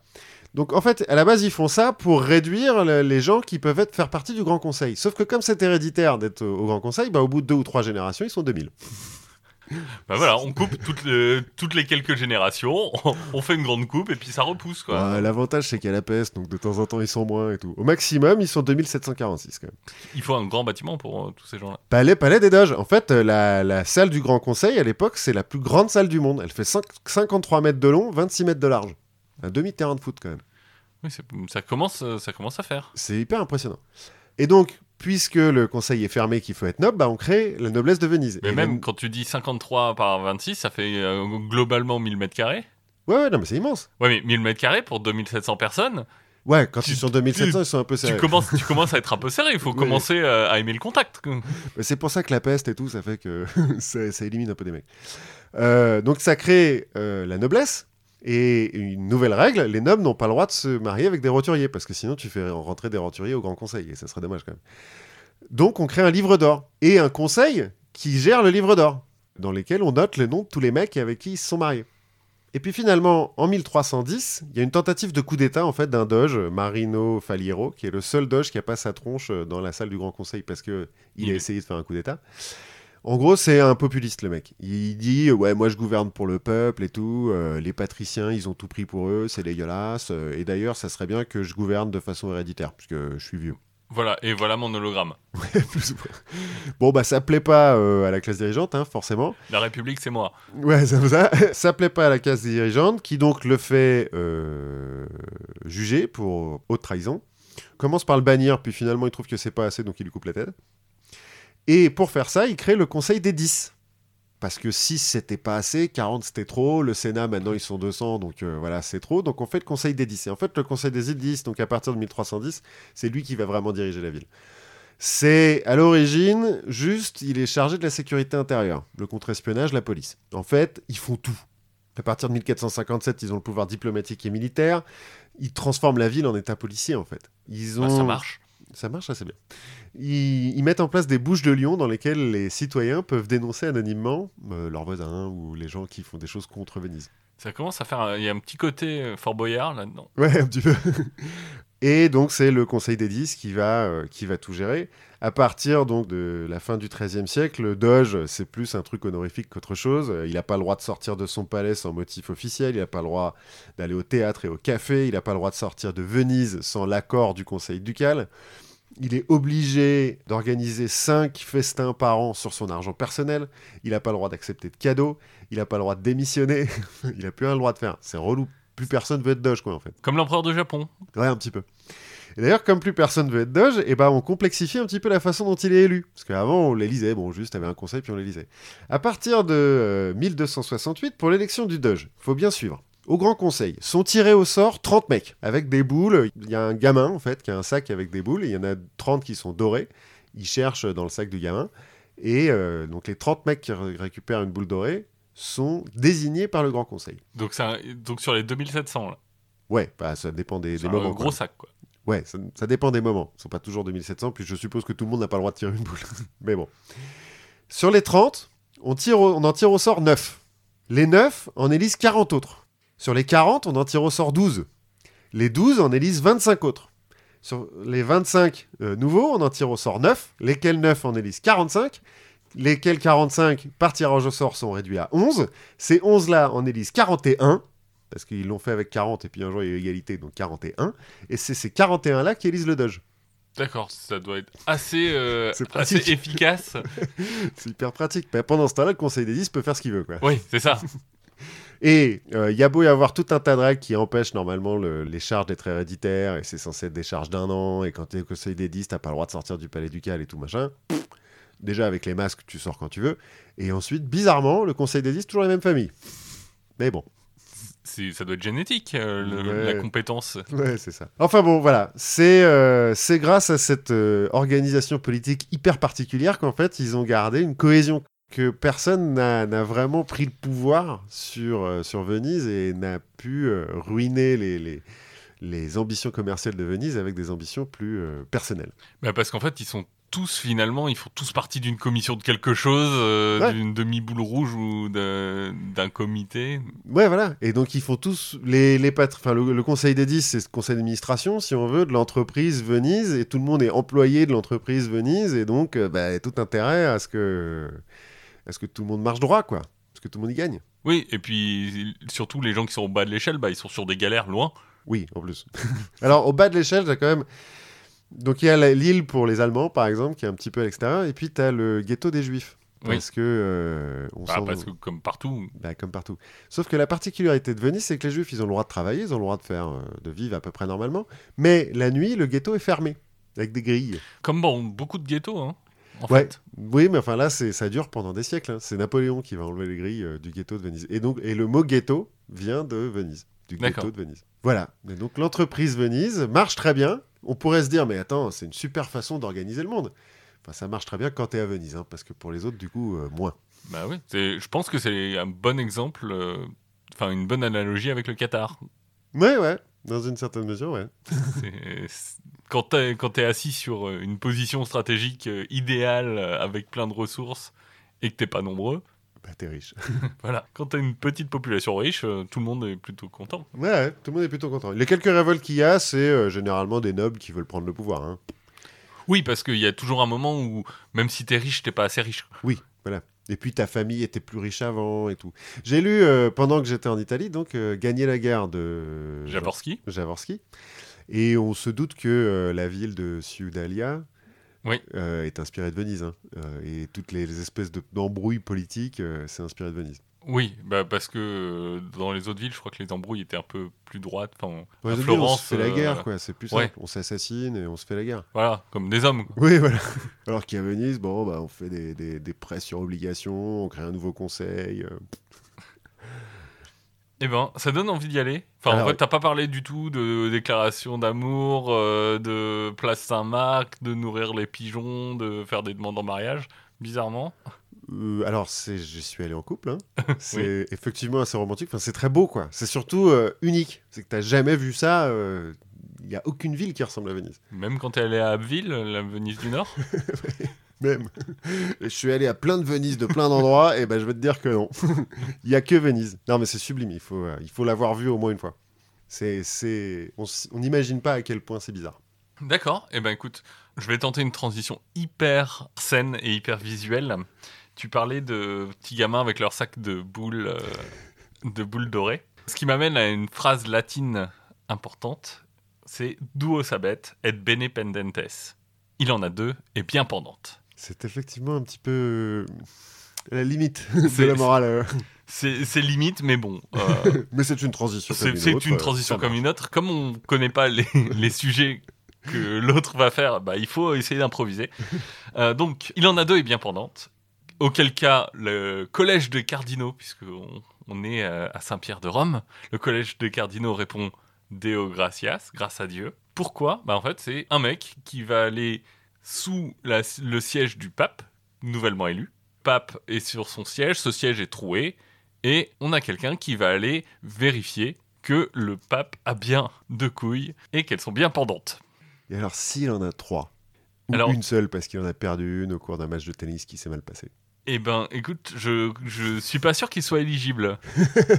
Ah merde. Ou alors peut-être que le mec dit Bon, je suis pas sûr. En même temps, je, je sais pas à quel point il regarde. euh, Oui, est-ce qu'il tâte euh, genre euh, Oh, de oh. façon très chrétienne en se cachant les yeux du bout des doigts ou est-ce qu'il y va franco en, en mettant la tête dessous la sous la Ben, je sais pas, parce qu'en même temps, les couilles du pape, c'est c'est pas un objet de luxure quand même. C'est. Non, c'est les seins de couilles. Bah voilà, les, les seins de boule dorées. Mais alors, pourquoi est-ce qu'on veut vérifier que c'est un homme? Eh ben, parce que on veut pas que ce soit une femme. On veut pas que ce soit une femme déjà parce que la prêtrise des femmes est interdite. Donc, si elles peuvent pas être tout en bas, ben, il n'y a pas de raison qu'elles arrivent. euh, Tout en haut, faut tout en haut. déconner quand même. faut, faut pas déconner, on va quand même pas laisser une femme euh, diriger la chrétienté. Hein on, se dit, euh, on se demande où ça pourrait mener. Mais c'est surtout parce qu'on a peur de réitérer une erreur qui a déjà été faite. C'est l'erreur historique de la papesse Jeanne. Ah, c'est qu'il y en a eu une. C'est qu'il y en a eu une. Alors, qui est cette Jeanne? Jeanne, elle serait née. Alors, on est dans l'histoire médiévale euh, prémillénaire. Le- les sources sont un petit peu lâches. Et donc. euh, Tu veux dire qu'on est à la limite de la légende et de l'histoire, quoi. Exactement. Un Et peu. on verra, on verra qu'on est bien à la limite de la légende et de l'histoire. Donc elle serait née autour de 850 à Mayence, en Allemagne, Mhm. d'une ascendance soit écossaise, soit anglaise. Il y a des Écossais à Mayence en Allemagne au Bon, peut-être- 9e siècle. Pourquoi pas Enfin, dans sa famille, en tout cas. Oui, euh, oui. C'est c'est peut-être juste euh, un mec qui venait de la, la ville d'à côté, mais. Comme il parlait bizarre, on s'est dit, Ouais. oui, il doit être écossais. oui, il doit être- il doit être écossais. En plus, il porte des jupes, donc euh, bon. Ouais, c'est ça. Il en a deux et bien pendant. Donc, elle est née en, mi- en 850 à Mayence en Allemagne et elle va quitter sa famille pour suivre des études. Bon alors, c'est une femme, hein. Mhm. Donc euh, l'histoire dit que c'est pas vraiment pour suivre des études, c'est plutôt pour suivre son amant. Hein, Parce que, Forcément, ça ne Bah. faudra pas qu'une femme euh, ait envie d'être intelligent. bah, voilà, ou que ce, que ce soit elle-même qui soit motivée par la soif de connaissance. Bon, donc en tout cas, elle part de Mayence et elle va aller dans une grande université anglaise Oui, puisqu'elle est écossaise. puisqu'elle vient de là-bas, et elle va y aller déguisée en homme, puisque c'est compliqué pour les femmes de, de se faire admettre. C'est compliqué ou interdit même à l'époque? Je pense que ça doit dépendre des endroits, mais Moi, je, pense que... sur interdit. mais je- Bah non, t'as peut-être des trucs, euh, tu vois, genre un doctorat en couture ou un truc comme ça que tu peux, que tu peux, qui- qu'elles peuvent faire à l'époque. Est-ce que c'est vraiment à l'université? Mais Euh, je, je ne sais pas. Euh, mais en tout cas, donc elle part euh, étudier dans une université anglaise. Et ensuite, elle va se rendre à Athènes, toujours pour étudier, donc dans une autre école. Donc c'est à Athènes qu'elle va recevoir son nom de Jean l'Anglais. ouais. Parce qu'elle arrive d'Angleterre, en plus elle a des racines là-bas. Enfin, Faut dire qu'à l'époque, on n'est pas très originaux. hein. Sur- Autant sur les prénoms, ouais, mais sur les noms de famille, c'est surtout d'où tu viens, quoi. Oui, c'est ça. Et puis en même temps, t'es à Athènes. Bon, des Anglais, Il doit pas y en avoir beaucoup. il doit y en avoir moins que maintenant. Ouais, c'est possible. Donc on l'appelle Jean l'Anglais. Elle va étudier un peu à Athènes et ensuite elle va se rendre à Rome. Mhm. Quand tu aimes la connaissance, Rome à l'époque, Donc on est en 850 là euh, enfin 870, Ouais, non ouais. 850 même. euh. Oui, ouais, il doit rester des trucs. Parce qu'ils se sont quand même un peu fait rouler dessus là à l'époque, euh, Rome. mais- Donc elle va devenir euh, sous-diacre à l'époque du pape Serge II, Le fameux pape Serge. le fameux pape Serge. Euh, le pape Serge II, donc elle devient sous-diacre, donc elle, elle est en fait dans l'administration de l'Église, Mhm. et elle va monter les rangs de l'administration au fur et à mesure jusqu'à devenir cardinal diacre. Euh, diacre, c'est les mecs qui gèrent les cordons de la bourse? Ouais, c'est un peu ça. C'est un peu les, les gens qui sont dans l'administration. Ouais. Dans, dans la curie, au service de la curie. Et donc, en fait, cardinal diacre, ils n'ont pas vraiment de, de territoire. Enfin, des- d'évêchés ou de. Ouais, ouais, ouais, c'est les, les administrateurs, quoi. Exactement, c'est les grands donc- chefs de Donc ils font pas de messe. Alors, ils doivent pouvoir en je faire, pense mais... qu'ils doivent pouvoir en faire, mais que, de toute façon, à l'époque, le pape, il est aussi souverain euh, de Rome et des États papaux. Et donc, euh, il y a aussi une grande partie de très séculaire hein, dans Oui, le oui, métier de pape. Donc, euh, donc, dans son administration aussi. Donc, elle va monter dans l'administration, devenir cardinal diacre. Euh, elle va jouer un rôle, de, un rôle assez important de structure dans l'administration. Alors, je ne saurais pas vous donner des détails. hein. Euh, je ne sais pas si elle a mergé deux services euh, pour, avoir, pour optimiser les flux d'informations. Je, je, je Je peux pense pas- qu'elle a mis en place la méthode agile pour un managing plus... C'est ça, et faire un peu de, de, d'hiérarchique et d'holocratie. Sûrement. Toujours est-il que le Liber Pontificalis, donc le livre des papes, ce qui est un peu en fait une sorte de chronique, mais qui est écrit par plein de gens, euh, c'est une sorte de, d'amas de, d'histoire qui s'écrit au fur et à mesure. C'est Twitter, quoi. Ouais, ouais, c'est un, un peu Twitter, mais avec des enluminures. Parce qu'à l'époque. bon. Le Liber Pontificalis va indiquer que le nouveau pape, qui est Benoît III, va la prendre pour confidente. Mhm. Enfin, comme confident. Oui, parce qu'il s'appelle toujours Jean, là. Toujours Jean l'anglais. C'est toujours Jean Langlais. Et que on voit rarement ce pape se déplacer sans elle, enfin sans lui. Euh, Sans son confident. Bon. voilà. Voilà. Donc, euh, on en tire les conclusions qu'on en voudra. De là à penser qu'il joue un peu à touche pipi, Bah, peut-être qu'il était, il savait pas lui. Peut-être qu'il a été déçu. en tout cas, Benoît III meurt. C'est Jean Langlais qui va faire les, qui va prendre la tête des célébrations qui vont avoir lieu à la mort de Serge II, de Benoît III, pardon. Je, si je m'embrouille dans les papes maintenant, ça, ça va, être- ça va être de pire en pire. Et en 856. Alors bon, euh, autour de 850. euh, bon, les dates sont un peu flottantes. oui. Mais en 856, en tout cas, elle va être portée sur le trône papal par le peuple, par acclamation. C'est comme ça qu'on fait à l'époque. Ah, on fait pas le, on n'enferme pas les cardinaux dans une, dans un- la fumée blanche, la fumée Ben non, noire, parce tout que ça. je pense surtout que à l'époque, euh, faire venir tes cardinaux, c'est un peu chiant. Oui, ça te prend deux ans. Ouais, c'est ça. C'est que tu, tu vas prendre un an pour aller les chercher. T'en as la moitié qui va mourir en route. Enfin, c'est- c'est compliqué. Donc en fait, ça se fait par acclamation du peuple romain. Et donc, on va avoir un nouveau pape du nom de Jean VIII. Donc le Liber Pontificalis, qui est aussi qui est pas juste administratif, hein, c'est un peu une chronique, va dire que certains certains monarques qui ou représentants de monarques qui vont assister à- au couronnement de Jean VIII vont avoir quelques doutes quand même sur la personne de Jean VIII et notamment sur le fait qu'il il est un peu efféminé ce bonhomme Qu'il a la voix un peu au perché, euh, et des énormes pectoraux. qui s'y connaît vachement en cuisine quand même. En tout cas, Jean VIII va être à l'origine d'une grande unification du rite. Et ce rite, il était en fait un petit peu euh, soumis aux traditions locales un peu partout. Et donc, il va rassembler tout ça pour en faire le rite romain. Et le rite romain, il va durer jusqu'à Vatican II. Ouais, donc longtemps. J'en ai pas parlé à propos de Venise là tout à l'heure, mais quand ils se battent avec euh, l'Empire d'Orient, c'est parce qu'ils acceptent le rite romain et pas le rite euh, de Constantinople. Et donc, euh, pendant plus de 1000 ans, ça va être le rite qui va gouverner l'Église. Mhm.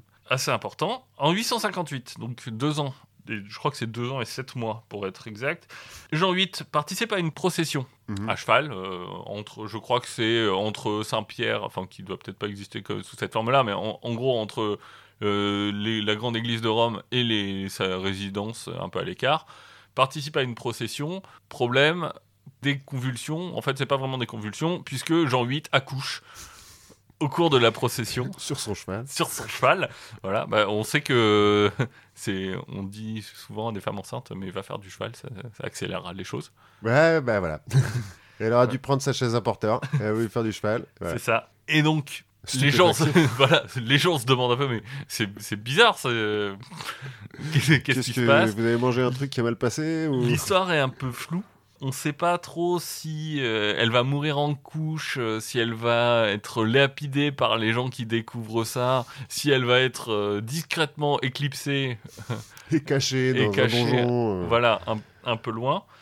Mais en tout cas, c'est la fin du règne de Jean VIII. Et Jacques de Voragine, qui est archevêque de Gênes, va très bien résumer cette histoire en disant Telle est la nature de la femme dans une entreprise. Elle fait preuve de présomption et d'audace au début, de stupidité au cours de l'action pour encourir la honte à la fin. Encore un. Un grand humaniste. Voilà. Bon, voilà, ça c'est l'histoire de la papesse Jeanne. C'est une jolie histoire. Bon, il y a quand même quelques petits trucs, euh, comme tu racontais tout à l'heure sur, sur les, la création des églises. Euh, par exemple, Oxford, qui est la première université anglaise, hein, c'est 13e siècle. Ouais. Bon. Oui, mais bon, euh, université, euh, c'est une façon de parler. Voilà, de la même façon, il n'y a pas d'école à Athènes, en tout cas pas d'école euh, vraiment accréditée, au 9e siècle. Hmm, Oui, mais pareil. C'est voilà, c'est De toute façon, à Athènes, on, on parle dans la rue, on suit des, des péripates. Surtout, la, la vraie question, c'est que on n'a pas de traces ni d'une papesse, ni même de Jean VIII, Mm. tout court, à, à l'époque, dans les, dans les chroniques de l'époque. Même dans le Liber. euh, Mais en fait, le Liber Pontificalis, il est écrit euh, a posteriori. Ah, bah oui. Parce que finalement, on se rend compte que entre Léon IV et Benoît III, qui va être à peu près. Alors, on la situe parfois après Benoît III, à- à- avant Benoît III. Enfin, c'est un peu compliqué, euh, puisqu'on n'est pas très sûr, puisqu'il n'y a pas de source. Mhm. et qu'on a, et qu'on a perdu toute la trace de Jean VIII. Donc finalement, on ne sait pas où est son règle, son- son- Son règne. où est son règne. On a perdu Jean VIII. Ah, merde. Et voilà, le l'intervalle le plus le plus sûr, ce serait entre Léon IV et Benoît III, mais il y a que deux semaines entre leur règne, donc euh, c'est pas Ouais, deux ans. est- Oui, c'est vrai que c'est pas deux ans. Et certains disent que bah, si elle, c'est pas grave, si elle n'est pas sur les sources officielles et sur la liste des papes, c'est que on, on l'a prestement retirée. Ça serait pas la première qu'on efface de l'histoire. Par exemple, Voilà. Staline, par exemple. pour faire en sorte que la honte ne rejaillisse pas sur, le- sur l'Église. Donc on a un vrai problème, c'est qu'en fait, toutes nos sources autour de cette histoire sont complètement floues. Et la première source, en fait, c'est un chroniqueur de Lorraine, donc qui vient de Metz, qui s'appelle Jean de Mailly. Et Jean de Mailly, bah, il écrit ça au début du XIIIe siècle. Soit presque 400 ans plus tard. Alors, soit presque 400 ans plus tard, sauf que lui, il situe Jeanne en 1099. Ah ouais. Voilà, donc t'as 250 ans de... Bon, voilà. Oui, mais il y a problème de calendrier à l'époque, euh, le décalage horaire, tout ça. Enfin, tu vois. Et, et lui, il, vraiment, pour lui, c'est une rumeur. Ok. Il décrit ça comme une rumeur. Il va être repris par un de ses potes, qui s'appelle euh, Stéphane de Bourbon, puis par Martin le Polonais, Qui était suisse. voilà, qui écrit euh, la chronique des pontifes romains et empereurs en 1280. Mhm. Il écrit en 1280 Et donc, euh, donc Martin le Polac, c'est un peu le premier qui donne une vraie histoire à la papesse Jeanne, Mhm. qui va euh, graver un peu dans le marbre, euh, parce que avant on parle de rumeurs. Mais, euh, parce Là, on parle, a... on parle de Jean VIII avec des dates, avec des. Mais parce qu'il a retrouvé des sources, euh, des parchemins cachés, des trucs comme ça, ou parce qu'il a inventé? Bon, il a sans doute retrouvé des sources. euh, Il n'en parle pas. Il a pas voilà. des notes de bas de page. mais voilà, mais il, il les cite pas. Bon, il n'y a Bon, pas de y a- raison de douter de son sérieux. à ce- euh, On va pas jeter l'opprobre sur tous les Polonais. oui, c'est vrai. En 1290, donc dix ans plus tard, Robert Duzès, Mhm. lui, va dire avoir vu euh, ce fameux siège Percé où, percé où on touche les couilles. Parce qu'en fait, c'est une tradition qui est un peu devenue célèbre, mythique, mais personne ne l'a jamais vue. Et les cardinals s'en vendent pas. Bah, les, je pense pas que les cardinaux se, se disent. C'est peut-être comme euh, pour garder un peu leur honneur, euh, parce qu'à un moment, sinon tu dis alors, lequel d'entre vous a, a tâté les couilles du pape? Euh, Non, non, mais c'est le- c'est. On fait venir un gamin de c'est- 10 ans pour le faire. c'est une, légende. euh, ça pas- et les orgies, ça n'a ça n'a ça n'a jamais. jamais existé. Alors, oui, peut-être que je les ai eus sur mon front à un moment, mais on était bourrés. ça ça n'a rien à voir. Puis on peut pas savoir qui c'était, parce qu'on portait des masques et tout, puis avec les robes en plus. La légende, en fait, elle va devenir mainstream à partir de ce moment-là, 1280-1290. C'est le moment où la légende va devenir euh, quelque chose d'un peu établi et elle va avoir un caractère officiel en 1479. puisque Sixte IV va commander une histoire des papes, Mhm. dans laquelle officiellement, puisque lui il est pape, et il, il va demander à ce que l'histoire de la papesse Jeanne soit inscrite dedans, à la suite de Benoît III. Ah, euh, plutôt ouvert, euh, Sixte. Voilà, le problème, c'est que à l'époque, c'est un peu compliqué l'histoire de la papesse Jeanne, puisqu'on est, euh, on est au XVe siècle. Le climat au sein de l'Église est pas forcément très Ouais, pas calme. Mhm. Et cette histoire de la papesse Jeanne, ça va, ça va devenir un petit peu un symbole. Alors, au départ, comme on le voit avec euh, le- la nature de la femme et tout ça, c'est d'abord un symbole de misogynie. hein. Mhm. Mais petit à petit, ça va devenir un symbole d'autre chose. Ça va devenir un symbole de faillibilité de l'Église. Ah, oui, ce qu'elle aime pas trop, ça. Ce qu'elle aime pas trop. Et donc, c'est la polémique qui est lancée par Jan Hus, donc en 1415. Et il va y avoir cette histoire de faillibilité. Et finalement, s'il y a eu une papesse au, au milieu du règne des papes, c'est que la lignée papale a été interrompue. Ouais, après, ils sont pas de pape de père en fils. Enfin, c'est pas des Non, dynasties, quoi. mais ce que je veux dire, c'est que la lignée, elle, elle a été interrompue. Et donc, on pourrait la réinterrompre.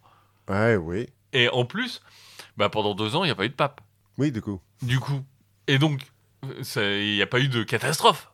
Ouais, mais ça compense avec les moments où il y en a plusieurs des Il papes. n'y a pas eu l'antéchrist. C'est vrai. Donc, finalement, est-ce qu'on a vraiment besoin d'un pape? Si quand il n'y a pas de pape, tout va bien. Bah, c'est ça. C'est comme en Belgique avec le gouvernement. ça dure à peu près le même, Le même moment. le même temps. euh. Et donc, ça va être. C'est une histoire qui va être utilisée pour montrer un peu la faillibilité et, les- et le- la possibilité, en tout cas, de sortir de l'organisation de l'Église telle qu'on la connaît par Calvin, par Luther. Ouais. Luther qui va dire aussi avoir vu la cérémonie de tatage de couilles.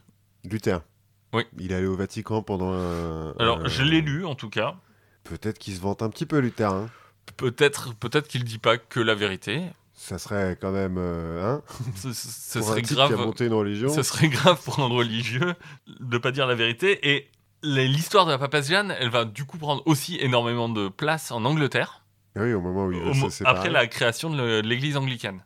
Bon, on va avoir du coup des premières réfutations Mhm. autour de cette histoire. Donc en 1562, on a Onofrio Pavino. Et dans un bouquin qui s'appelle L'Antipapesse, en 1587, par Florimond de Raimond. Voilà, qui sont passés à la postérité. Bon, on en parle aujourd'hui, mais euh, je n'avais jamais entendu parler d'eux. Et ça va aboutir en 1601 à Clément VIII qui va déclarer la légende fausse. Ok. Donc là, le pape dit Non, c'est faux. Puis comme je peux pas avoir tort, comme je peux pas avoir tort, bon, comme mon collègue qui a dit que c'était vrai peut pas avoir tort non plus, hein. mais, bon, on va pas rentrer dans des détails comme ça. Le- la légende est fausse. Et on va avoir en 1910 une vraie analyse, cette fois un peu plus historique, avec des sources, euh, ouais. avec des, des pièces, euh, des pièces historiques, qui va dire globalement, enfin, si ça s'est passé, personne ne l'a su. S'il y a vraiment eu un pape qui a été une femme, euh, elle a pas accouché sur son cheval et, et Oui. elle est morte de Enfin, sa en tout cas, personne, personne ne nous le raconte à l'époque. Notamment par un mec qui s'appelle Photios Ier. Photios Ier, donc lui, c'est un, gars qui est déposé par le pape, euh. Mhm. une sorte d'antipape, Mhm. et qui parle de la succession entre euh, Léon IV et Benoît III de, façon tout à fait normale. Dans ses lettres, on a des lettres de lui où, où il explique comment ça se passe. S'il y avait eu un problème, lui, il est un Oui. peu En tant qu'antipape, il aurait sauté sur l'occasion. quoi. bah voilà, c'est, il était ennemi du pouvoir à l'époque, euh, il, il- il il en aurait fait un, un argument politique. Mhm. Bon, la chaise à trous, la fameuse. Hmm. En fait, il en existe deux dans le monde. Une qui est au Vatican Ouais. et une qui est au Louvre. C'était les cabinets de Louis XIV Non, non, euh, non, non, c'est... En fait, ce qu'on se dit, c'est que ces chaises à trous, elles existent et elles n'ont pas servi à se faire tâter les couilles. C'est plutôt une sorte de symbolique qui reprend la- le symbolisme des chaises d'accouchement des empereurs romains ou des impératrices. Oui, plutôt. Parce que les impératrices, elles accouchaient sur des chaises. Bah oui. Pourquoi Bah, elles, pas vont, elles vont pas s'allonger, c'est... C'est ça. le Elles passent leur temps allongées à bouffer des... à boucher, à- elles bouffent allongées, bon bah du coup elles, elles, elles accouchent assises. Ouais, non, logique. Donc, en fait, c'est plus, ce serait plus quelque chose qui rappellerait le, l'affiliation un peu entre le pape et le L'empereur romain. l'empereur romain. Et euh, on, s'est- on a dû en garder une dans un coin et des gens disaient Tiens, mais à quoi ça sert Et Pourquoi il y a un trou dans cette Pourquoi il y a un trou? C'est pas- c'est peut-être pour se tâter les couilles. Parce que, attends, à côté de ça, les chaises percées qui servaient de cabinet, enfin de, de Oui. chiottes, ça existait quoi. Oui, mais c'était peut-être moins euh, décoré. euh, Ouais, puis peut-être que le trou était plus grand aussi, parce que sinon, il faut bien viser. Ouais, et, facile. et puis et puis je sais pas si tu peux passer la, main- enfin, la main ou. enfin, je. Bref. Bref, jetons un voile pudique là-dessus. Euh, le- les chaises à excréments, je ne connais pas très bien ce sujet. Moi non plus. Rebondissement dans l'affaire de la Jeanne, 2018. Donc, euh, Il n'y a pas longtemps. il n'y a, pas- il y a pas longtemps. Un livre de l'historien suisse euh, Michael Alsicht. Et, et lui, en fait, il va écrire un texte de réhabilitation de la papesse. Donc, il va proposer une nouvelle timeline, Mhm, qui est celle que j'ai racontée au début. mhm. Donc, pas 1099. De toute façon, euh, je crois qu'il y a plus d'une centaine d'histoires différentes de la papesse Jeanne au, au- au cours de l'histoire. Ce qui, ce est bon signe. Oui, généralement. Il y a pas de, voilà, il n'y a pas de fumée sans feu, euh, c'est qu'elle a dû exister. on se rappelle de l'épisode sur le Graal. Oui, c'est ça. Sa thèse à lui, c'est que l'histoire est vraie, mais que euh, donc euh, elle a été modifiée. Et pour ça, il s'appuie sur plusieurs choses. Il va d'abord s'appuyer sur une lettre, une lettre écrite à Anastase le bibliothécaire, qui est lui aussi un futur antipape. Ça fait vachement jeu de rôle là. Anastase le bibliothécaire qui devient euh, Antipape. et qui, euh, selon certains, ressemblerait à un orang-outan. voilà, et qui, et qui est passé niveau 4 euh, en recevant cette lettre. Euh, donc lui, on lui demande de détruire toute trace. Donc cette lettre lui demande de détruire toute trace du passage de la papesse. Mhm. Et c'est vrai que la plus vieille copie du Liber Pontificalis qu'on connaît a des pages déchirées autour de, mille- de 853. Ah ah. Ah ah. Donc il y a... De là à tirer des conclusions, c'est un peu rapide, mais. Voilà, bon, cette lettre, on, on l'a jamais retrouvée. hein. Ouais, Euh, Alors pourquoi il en parle on- Comment il sait qu'elle existe elle- on sait qu'elle existe parce qu'elle est mentionnée par un historien en 1691. Ah oui, puis c'est vrai qu'en 1691, les historiens, ils étaient hyper rigoureux euh, d'un point de vue scientifique. Et il a aussi une, une autre lettre d'Anastase qui parle de John Langley. Ouais. Bon. Bon, enfin, C'est un peu vague, hein. donc il y a visiblement euh, eu euh, un personnage de John Langley mais maintenant. Mais surtout, il va s'appuyer sur des pièces de monnaie. Donc des pièces de monnaie qui sont frappées par l'État pontifical. Mhm. Et ces pièces de monnaie, il va trouver une pièce. En gros, ce que, ce que tu fais, c'est que tu, les, les pièces, elles ont à la fois le monogramme du pape et à la, à la fois le monogramme de l'empereur. Ou, de, de- le- Ou du roi, euh, ou du roi local. qui possède En, l'occurrence, là, on en a une avec Jean et Louis II qui va occuper Rome de 855 à 876. Louis II, euh, qui doit être un des fils de Charlemagne. Sur, de ses des- ses ouais, de toute façon, on est en, successeurs. 805 on est en 855. euh, Charlemagne, c'est quoi C'est il Il est- se c'est fait 800. couronner en 800, donc, euh, euh, ça colle à peu près. Euh, je sais pas si c'est le fils de Lothaire ou de. je sais plus, je l'ai vu passer dans mes recherches sur Venise. euh, D'accord. Mais bon. D'accord. Et il y a aussi des deniers qui sont euh, attribués à Jean VIII. Donc en fait, on va, il va trouver des, des deniers attribués à Jean VIII qui a régné en 872, de 872 à 882, donc avec Jean VIII et Louis II. Et donc le monogramme est différent. Et donc il, va, il pense que ces deniers sont la preuve de l'existence de ce Jean VIII. Bon, l'histoire, c'est que lui, il dit Je vois pas pourquoi les gens auraient fait une fraude. C'est-à-dire, aurait fait des, des fausses pièces? Oui, voilà. Ce qu'il dit, c'est que cette, cette pièce, ces pièces, aujourd'hui, elles ont aucune valeur. Ça, Enfin, des pièces de non, mais c'est des pièces de, de musée, mais en soi, euh, elles- ça vaut que dalle. Oui, elles contiennent pas de métaux précieux, mais enfin, elles ont quand même plus de 1000 ans, quoi. Ouais, mais en fait, des pièces de plus de 1000 ans, il y en a beaucoup. Oui, c'est vrai. Ça vaut pas vraiment le coup. Bon, euh, le truc qui est, qui est du- dur à exclure, c'est quand même que ça peut très bien être une fraude moyenâgeuse. Oui, à l'époque, bah oui. parce qu'en Ou, 860... ou en, ou en 1200. Ou... Ouais, bah, ou même non, mais même en 860, euh, je sais pas combien on est là, euh, des mecs qui se disent mais attends, euh, si on prend un métal qui coûte moins cher et qu'on tape des pièces, ça devrait marcher, non? Alors, du coup, la, la ques- la question derrière tout ça, c'est. Moi, je pense quand même que c'est une, une légende. Mhm. Mais d'où provient cette légende? Elle proviendrait peut-être d'un fameux pape. Il y a eu un pape Jean VIII, Mhm. hein, puisqu'on arrive jusqu'à. Oui, c'est ce que j'allais dire. Des gens, il y en a eu plein. euh, des- Oui. Et ce fameux Jean VIII, en fait, c'était un, un pape qui avait une politique qui était pas très forte, notamment vis-à-vis des Sarrasins. Des Sarrasins. Et aussi, il y avait beaucoup de rumeurs autour d'une prétendue homosexualité. Oui, bon. Donc, de là à dire un mec qui est pas très fort, Ah, Et qui en plus serait homo, donc du coup, c'est une femme. voilà. Bon, on est au Moyen-Âge, hein, Oui, les- c'est vrai. c'est vrai. je veux dire. Ils sont euh, pas très woke. Ouais, non, la gay, la gay pride euh, en 850, euh, elle, Ouais, est, être, pas euh, hyper fun, quoi. Déjà que en 2019, je pense que toutes les gay pride, euh, enfin Oui. celle de Kaboul, est pas terrible. Non, mais à Moscou non plus, je pense que c'est pas top. Donc ça, ça pourrait être une hypothèse. Euh, Une autre hypothèse que moi j'aime bien, parce qu'elle m'a permis de découvrir un autre personnage de l'époque, c'est euh, qu'en fait, ce- cette papesse Jeanne serait inspirée de Marosie Ière. Marosie Ière de, de Tusculum, donc, qui est née en 890, Mhm. on est après dans les mêmes timelines. Et elle, c'est la fille de Théophylacte et de Théodora Ière. Ben oui, les fameux. Donc, qui sont en fait des, des gens qui règnent sur Rome, Mhm. une famille qui règne sur, sur Rome, qui sont des, des gens qui sont très influents dans la curie romaine. Mhm. Et alors, quand je dis une famille, finalement, c'est plus sa mère qui gère. Donc, Théodora. Théodora, puisque un historien de l'époque dira que c'est une prostituée éclairée et qu'elle a exercé le pouvoir comme un homme sur l'ensemble des citoyens romains.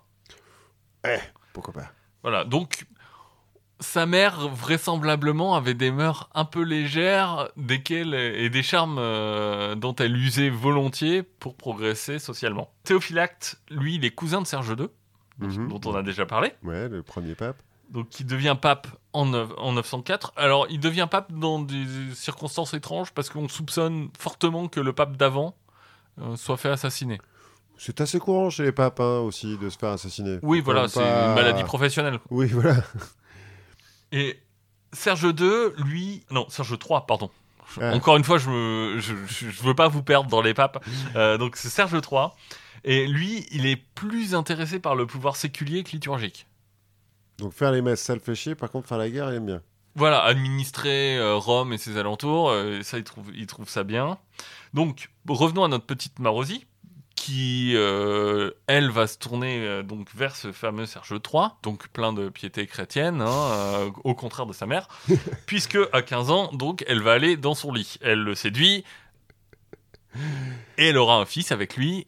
Oui, mais à l'époque, le célibat des prêtres, c'est pas encore gravé dans le marbre, donc ça va. Et donc, elle aura un fils avec lui qui s'appellera Jean. Ouais, ok. La, la meuf, elle s'appelle combien Marosi? Marosie. Et elle nomme son fils Jean. C'est Voilà. Un peu triste, mais bon. En 909. 909, elle va épouser Albéric Ier.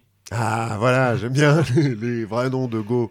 Et donc en 912, elle va avoir un fils avec lui, qu'elle appelle Albéric. Deux. Et Albéric Ier, lui, va mourir à la bataille d'Orthée en 924. Et la bataille d'Orthée, c'est le moment où les propriétaires terriens de, de la région de Rome prennent le pas sur la curie, sur l'administration. Mhm. Donc le pape de l'époque, Jean X, lui, il, il va commencer à s'émanciper et, à- et un peu à s'émanciper de la curie et, et à sortir. Pendant tout ce temps, avant 924, elle- sa mère a imposé un autre pape, puisque c'est elle qui dirige un peu le... Là, on parle de la prostituée éclairée, là. On parle de Théodora, ouais. Ouais, ouais. Elle, donc elle, elle a, ins- elle a imposé Anastase III. Elle en a fait tuer un autre. hein, euh, Ouais, mais encore une fois, les papes, ça meurt vite. hein, Elle a fait tuer le pape Landon, Qui peut rester dans. dans qui peut rester. Donc euh, Landon, euh, Lan- Landon, il n'est pas Landon Ier. Ouais, C'est juste le pape Landon. Il n'y aura pas d'autres. Il n'y aura pas d'autres papes, euh, pas d'autres papes. Et c'est le dernier pape à avoir pris un prénom original Mhm. De- jusqu'à François. Alors que François, c'est pas très original quand Alors que. François, c'est pas hyper. C'est ouais, c'est moins original que Landon. quoi. Ouais, voilà. Mais euh, en gros, en, Ou que Anastase, quoi. Anastase 3. Oui, et en gros, en 1000 ans, il n'y a pas eu de nouveau prénom de pape. Alors qu'il y a eu 12 pis, quoi. Oui. Et des, des Jean-Paul, des Jean-Paul, des... Ouais. Ils sont pas très originaux, les papes. Bref. Donc elle l'a fait tuer, il me semble avoir lu qu'elle lui a fait couper le nez, qu'il est mort de son... c'est horrible, elle peut pas juste l'empoisonner comme tous les autres papes. Ah bah non, mais là c'est juste... euh, elle, elle, elle pose un peu ses ovaires, quoi. C'est... euh, Ou alors elle a pas fait exprès, elle lui a coupé le nez, puis ah merde, le mec est mort. Bon, bah. Toujours est-il que donc Jean, Jean X va s'émanciper. Donc notre amie Marosi, elle va aller épouser l'adversaire de Jean X, qui s'appelle Guy de Toscane. Mhm. Et donc il est cardinal aussi? Non, euh, lui, Ah non, est l'adversaire euh, politique. euh. politique, ouais. Euh, parce qu'elle se dit, wow, wow, wow, j'ai Attends, besoin de... mais- Et le, le Albéric? Albéric, il est mort. Ah Albéric, il est mort à la bataille d'Orthée. Ah oui, pardon, excuse-moi. Et donc, avec son mari, ils vont attaquer Rome. Mhm. Ils vont le- l'emprisonner. Donc euh, Landon Landon, il est, Ah, il est déjà mort, Landon. il est Euh, déjà mort. C'est Jean X. Jean 10, pardon, excuse-moi. qui vont, euh, qui vont emprisonner. Il meurt deux ans plus tard. On- la rumeur veut que qu'il meurt étouffé par Marosi personnellement. Mais. La rumeur en rajoute peut-être un petit peu. Ouais, la rumeur, peut-être qu'elle aime pas trop ce- cette bonne femme. Ce qui lui permet d'imposer successivement deux marionnettes euh, sur le trône papal, euh, Léon VI et Étienne VII Mhm. qui vont pas rester très longtemps, hein, quelques, quelques mois. En 929, son mari va mourir. Et en 931, son fils, donc le fils qu'elle a eu avec le pape d'avant, Mhm. euh, Jean, a 21 ans. Et ben voilà, Et ben voilà, du coup, ça devient Jean 11, 21 ans pour être pape. 21 ans pour pas être pape. Au moins, il y a des chances de rester plus longtemps que les autres qui sont restés 3 Ouais, mois. alors pas, pas vraiment. hein. Euh, puisqu'en, puisqu'en 32, elle veut se, remarier avec Hugues d'Arles, Mhm. qui est le demi-frère de son mari, Ça reste en famille. et qui est roi d'Italie. Ça aide. Mais Albéric II, donc son fils, Ouais. se révolte. Il prend la tête d'une coalition et il va réussir à emprisonner sa mère et Jean XI. Et donc Albéric II qui est marié à la, à la fille de Hugues. Enfin, c'est comment tes, histoires de famille se retrouvent. Ouais, alors qu'ils pourraient bêtement s'en- s'engueuler au, au déjeuner dominical. Non, eux, ils se font, Ils la, se guerre, font la ils guerre, mettent un pays à feu et à sang. enfin. Donc finalement, notre Marosi, elle va mourir en captivité cinq ans plus tard, en 937. Mhm. Albéric II, lui, va imposer quatre papes. Ah non, c'est Étienne dont tu- Pardon, je... c'est pas Landon qui se fait couper le, ne- le nez, c'est Étienne IX qui se fait couper le nez par... euh, Je, je, me... je, je pense que je me suis beaucoup embrouillé dans les papes, j'espère que c'est beaucoup plus clair de votre côté. On reprendra la liste Ouais, des merci, papes. merci, merci au montage. Et donc, il aura un fils, Albéric II, Octavium, qui prendra le nom de Jean XII. Au final, elle aura eu un bâtard, deux petits-fils, deux arrière-petits-fils et un arrière-arrière-petit-fils pape. C'est une période qui est généralement qualifiée de pornocratie pontificale. Oui, on peut dire ça. On, se- on se rend compte aussi que c'est quand même- le pape, c'est quand même euh, très euh, romano-romain, quoi. À cette époque-là, oui. Ouais. oui, ah oui, oui, on ne se pose pas la question du pape africain, là, à, Voilà, à puis cette les époque-là. cardi- le cardinal de Notre-Dame euh, ou tout ça, on s'en fout, quoi. Ah ouais, ouais, le, le mec qui vient d'Argentine, euh, bon courage. Donc, euh, ça m'intéressait cette histoire de Papesse Jeanne, notamment parce que c'est, on, on nage en pleine misogynie, c'est avec euh, des, des commentaires qui sont toujours assez drôles à, à lire. Et aussi, ça nous a permis de découvrir cette histoire de Marosi. Mais euh, Marosi, euh, vachement bien. hein. Sais, le genre de bouquin que Jean Tollet pourrait écrire. Eh oui, c'est ça. Euh, il faudra lui en parler, ou peut-être s'il nous écoute. euh, Jean, Jean, si tu nous écoutes. Jeannot, Jeannot, si tu nous écoutes, on veut bien quelques royalties. Non, mais c'est intéressant parce que donc, pour Venise, là, au début, je suis allé un petit peu vite, là, mais au moment où ils jonglent avec les alliances entre les Oui. Lombards, le- l'Empire byzantin et tout ça, c'est à peu près la même époque, là, 800, 900. Et en fait, c'est tout un, un- un bout de l'histoire qu'on connaît pas du tout parce Ah que nous, on nous a appris Charlemagne et puis après, euh, bon, hop, Ouais. ça passe. Cha- Charlemagne, puis Hastings, puis les croisades. Ouais, voilà. Alors qu'en fait, il y a plein de rois qui, qui se battent et tout. Euh, T'as euh, des, des rois français, des rois allemands, des rois euh, plus de l'Est. Tout le monde vient en Italie pour se foutre sur la gueule. C'est intéressant. Je pense qu'il faudra qu'on creuse un peu. Eh ben, creusons. Enfin, plus tard, quoi, pour un autre. euh, Plus tard, on a déjà, on a déjà tellement d'idées de, de choses à écrire, et notamment les idées que vous nous envoyez. Oui, c'est vrai. Alors, pour rendre à César euh, ce qui lui appartient, puis pour euh, Vous Rome. donnez envie. ouais, vous donner envie, remercier nos, nos fidèles euh, auditeurs. Florence nous a demandé de d'écrire sur la France-Afrique. Alors, on n'a pas encore eu le temps pour le moment, Florence, mais, Mais- on le fera. Ça va venir très vite. Ça va venir. On le garde dans un coin de la tête. Merci pour euh, ton message. Et si vous avez d'autres idées, euh, n'hésitez pas, en- envoyez-nous ça. Et on se fera un plaisir de découvrir plein de choses et de vous les partager après. Voilà. On a eu une autre commande, quand même, il faut le dire. Tony, un copain à nous, il a dit Tu veux pas te renseigner sur les Assyriens euh, Ils font des trucs super. Je suis allé au Louvre, ils font des, des poteries et des machins super.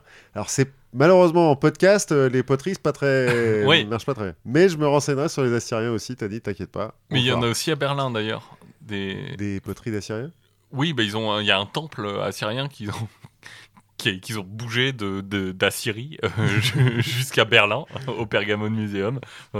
Pourquoi pas Il y a bien un temple égyptien au Metropolitan Museum de New York, donc bon. Voilà, donc c'est une région de l'Iran où globalement. euh, Moi, on m'a dit, n'y va pas, il n'y a plus rien.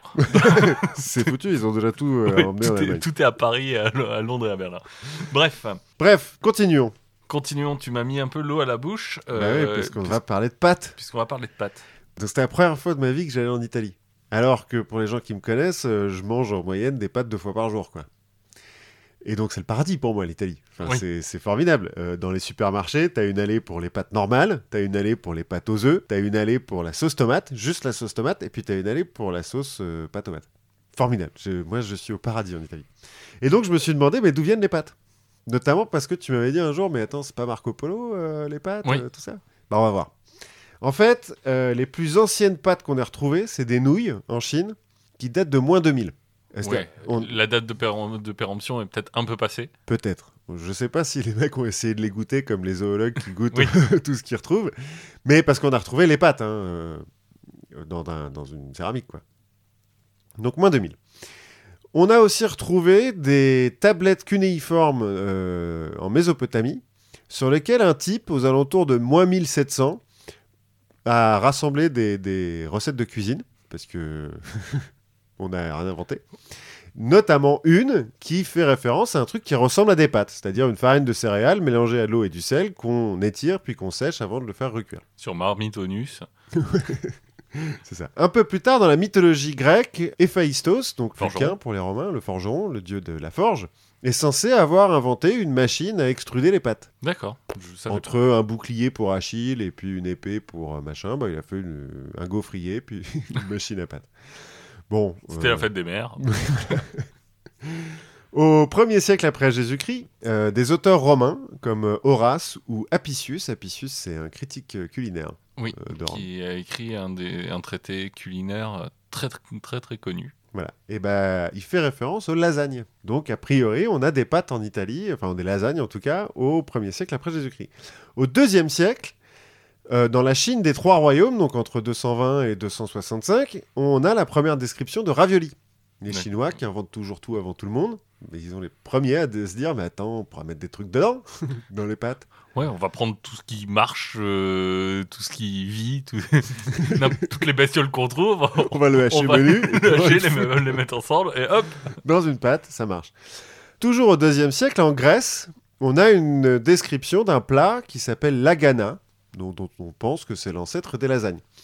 En Grèce toujours, le médecin Claude Galien, qui a été euh, médecin des, de- des empereurs euh, romains, parce qu'on est au deuxième siècle, hein, donc Oui. euh, la Grèce appartient à Rome, mentionne dans un de ses traités, parce qu'il parle de tout, hein, Claude Galien c'est un petit peu comme Hippocrate, c'est un des, des- des grands médecins de l'époque. ou Nostradamus. Dans, dans un de ses traités qui parle de diététique, il parle de pâtes, mais qu'il nomme yttrium. Non, yttrion, pardon. Dans le Talmud de Jérusalem, il, fait- il est fait mention d'un plat qui est euh, consommé en Palestine du 3e au 5e siècle, qu'on appelle yttrium, cette fois-ci. D'accord. Dont on pense que euh, c'est à peu près le même. c'est à peu près comme les yttrions, mais euh, en romain. Au 9e siècle, un médecin arabe euh, décrit les yttrias, avec deux Y, parce que c'est l'arabe, qu'il décrit comme des longs fils de semoule séchés avant d'être cuits. Encore une fois, on pense aux pâtes. Et en 1154, un géographe arabe toujours, Al- Al-Idrisi, euh, décrit donc à nouveau des yttrias et puis d'autres euh, préparations de pâtes, en fait, d'autres formes de pâtes, qui sont produites en Sicile, qui à l'époque a été conquise par les Arabes, et qui sont mangées, mangées par les caravaniers, parce que c'est pratique euh, à conserver. Oui. Comme c'est sec, ça euh, pourrit pas. Ça pourrit pas. Enfin, ça pourrit, mais ça met du temps à pourrir. Et c'est la première fois qu'on. Ça pourrit pas, ça se bonifie. Ça mature, ça mature comme le fromage. Euh, comme les hommes qui, vieillissent. Enfin, Oui, qui vieillissent pas, ils, ils maturent. C'est vrai. Euh, mais non, en tout cas, à l'Idrissi, c'est la première fois qu'on parle en Europe euh, de, de vraies pâtes. C'est-à-dire qu'avant, c'est des trucs qui ressemblent à des pâtes, on n'est pas bien sûr. Là, on est sûr que c'est des pâtes. Au XIIIe siècle, le pape établit un standard de la qualité des pâtes. Parce que déjà à l'époque, euh, c'est on, important. on fait des normes, quoi. oui, oui, et puis, et puis comme les pâtes, ça peut être une religion. Oui, en plus, il faut faire attention. Au XIVe siècle, en Europe, on invente le ravioli. Donc encore une fois, un petit peu en retard par On rapport à la. Chine. Mille ans de retard, bon, ça arrive. Au XVe siècle, les grands explorateurs, là, Christophe Colomb, tout ça, bah, ils, en, ils emmènent des pâtes. Parce qu'encore une fois, ça, ça se conserve. C'est Oui. pratique. Oui. Euh, en France, c'est en 1740 que les pâtes sont introduites par la suite de Catherine de Médicis. Bon, on se doute qu'en Provence, il y en a eu avant, hein, mais dans le Mais reste, c'était pas la France. Mais c'était pas la France aussi, c'est vrai. Euh, et en 1837, euh, il est fait pour la première fois mention de la cuisson al dente. D'accord, donc c'est pas une tradition millénaire, Non. cuissons al dente. Non, non, non. Attends, j'ai oublié de dire, la première usine de pâtes, c'est à Venise, en 1740. Première fois qu'on fait des usines. Après, il y en aura plein, hein, surtout en Italie, des, des usines. Et donc Marco Polo dans tout ça? Donc Marco Polo, c'est censé être au milieu du XIIIe siècle. Oui. Donc on a vu que c'est le moment où euh, les, les papes euh, commencent à, à mettre des normes. Et puis surtout, dans le livre de Marco Polo lui-même, ce qu'il écrit, c'est qu'il mange en Chine des lasagnes qui sont presque aussi bonnes que celles qu'il a mangées en Italie. Donc c'est qu'a priori, il y avait déjà des pâtes euh, en Italie. Et en fait, la Et- et légende... on voit que c'est bien un italien. Oui, aussi. il compare tout aux lasagnes de sa mère. C'est presque aussi bon que la lasagne de maman. quoi. Et euh, en fait, cette légende de Marco Polo qui a ramené les pâtes euh, de Chine, elle vient d'un journal américain, le Macaroni Journal, qui est publié aux États-Unis par la Macaroni National Manufacturers Association, Ils font quoi Ils font des bateaux? Le lobby des producteurs de pâtes, qui euh, donc en fait fait un coup de pub quoi, D'accord. avec Marco Polo. Voilà, bon, euh, pour finir, euh, vite fait, les Italiens de nos jours consomment 28 kilos de pâtes par an et par personne, en moyenne, devant les Tunisiens, euh, qui sont à 16 kilos par an et par personne, et les Vénézuéliens, à 12 D'accord. kilos par an et par personne. Et pour rigoler un petit peu, j'ai j'ai fait ma... un calcul de ma propre consommation de pâtes. Oui. J'ai dit que en moyenne, je mangeais des pâtes 1,5 fois par jour. Parce que c'est pas tout à fait vrai que j'en mange à tous les repas. Oui. En prenant en moyenne 150 grammes de pâtes par euh, plat de pâtes. Oui. Et ben on atteint 82 kilos de pâtes par an. Soit plus que mon poids. Donc tu- potentiellement, tu es fait de pâtes. je pense que je suis fait à 80% de pâtes. si on plonge dans l'eau bouillante, je deviens tout mou. À, quatre- à 95% de pâtes et à 5% de tabasco. voilà, c'est ça. Et voilà. Donc je me suis fait avoir par la Macaroni Association, Voilà, comme beaucoup de gens, ceci dit. par la propagande. Et ben écoute, pour rester dans l'actualité, on est le 1er novembre. Oui, c'est vrai. Novembre, c'est Movember. Movember. Voilà. Alors, je me suis dit, est-ce que je parle de moustache ou est-ce que je parle de prostate Ouais, c'est ça, parce que Movember, c'est pour le cancer. Le but de Movember, c'est de se faire pousser la, la moustache, ce qui est un peu atypique de nos jours, enfin de moins en moins. Mm. Et Tout dépend que- du quartier où tu vis. Voilà. Là, et, on enregistre à côté de la place de la République à Paris, autant dire que des moustaches, il y en a beaucoup.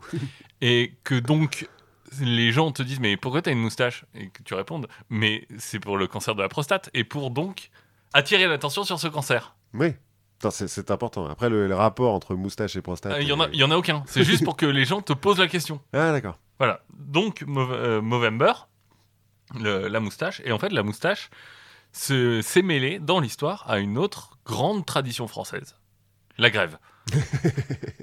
1907. La grève des serveurs à Paris. Donc, euh, les serveurs dans les restaurants et les brasseries, ils veulent plus d'argent, ils veulent moins d'horaires. Mais il y a une autre euh, revendication qui est importante pour eux c'est qu'ils veulent avoir le droit de porter la moustache. Parce que donc, avant, ils n'en ont pas le droit. Non, avant, ils n'ont pas le droit de porter la moustache. Pourquoi? Bah, Parce qu'en fait, la moustache, c'est une marque de statut social Mhm. à cette époque-là. Et c'est d'autant plus important que on a eu la révolution industrielle et que finalement les différences sociales sont de moins en moins visibles. Ouais, c'est-à-dire que les riches s'habillent plus avec des perruques, euh, des chaussettes roses et. C'est ça. Et que les pauvres commencent à pouvoir s'acheter des choses aussi. Mhm.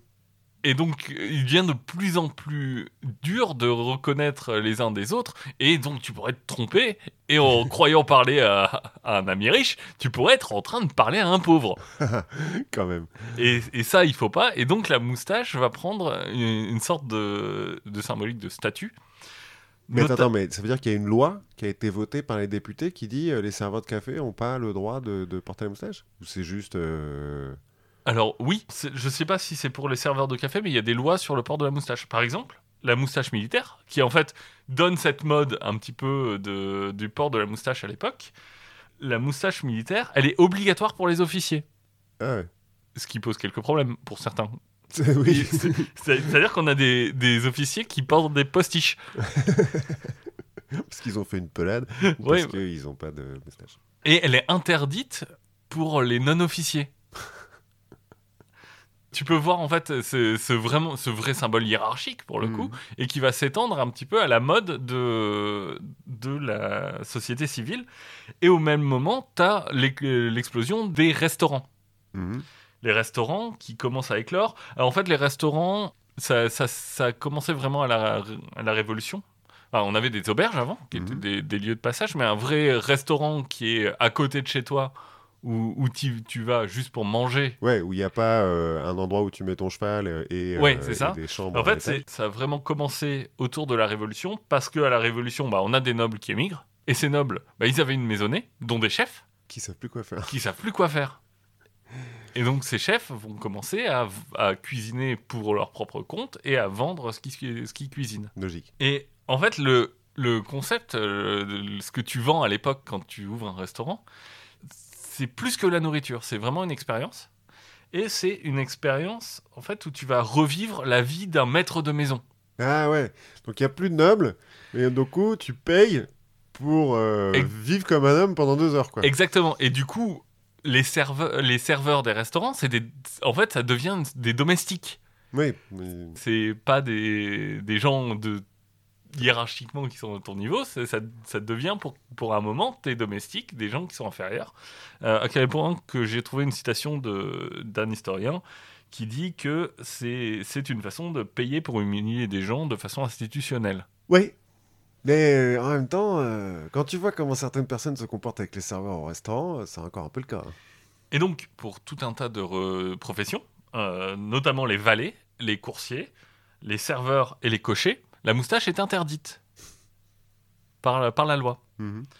derrière tout ça, tu as non seulement cette, euh, cette différence sociale qui est, que tu portes sur le visage, mais tu as aussi une sorte de volonté d'infantilisation, voire d'émasculation. À, un- à un moment où Mhm. la moustache, c'est aussi le côté militaire, c'est aussi Ouais, quelque chose qui est et- voilà, viril, la quintessence de l'homme, à tel point que tu as Maupassant, par exemple, qui dit à l'époque qu'un homme sans moustache n'est pas un homme.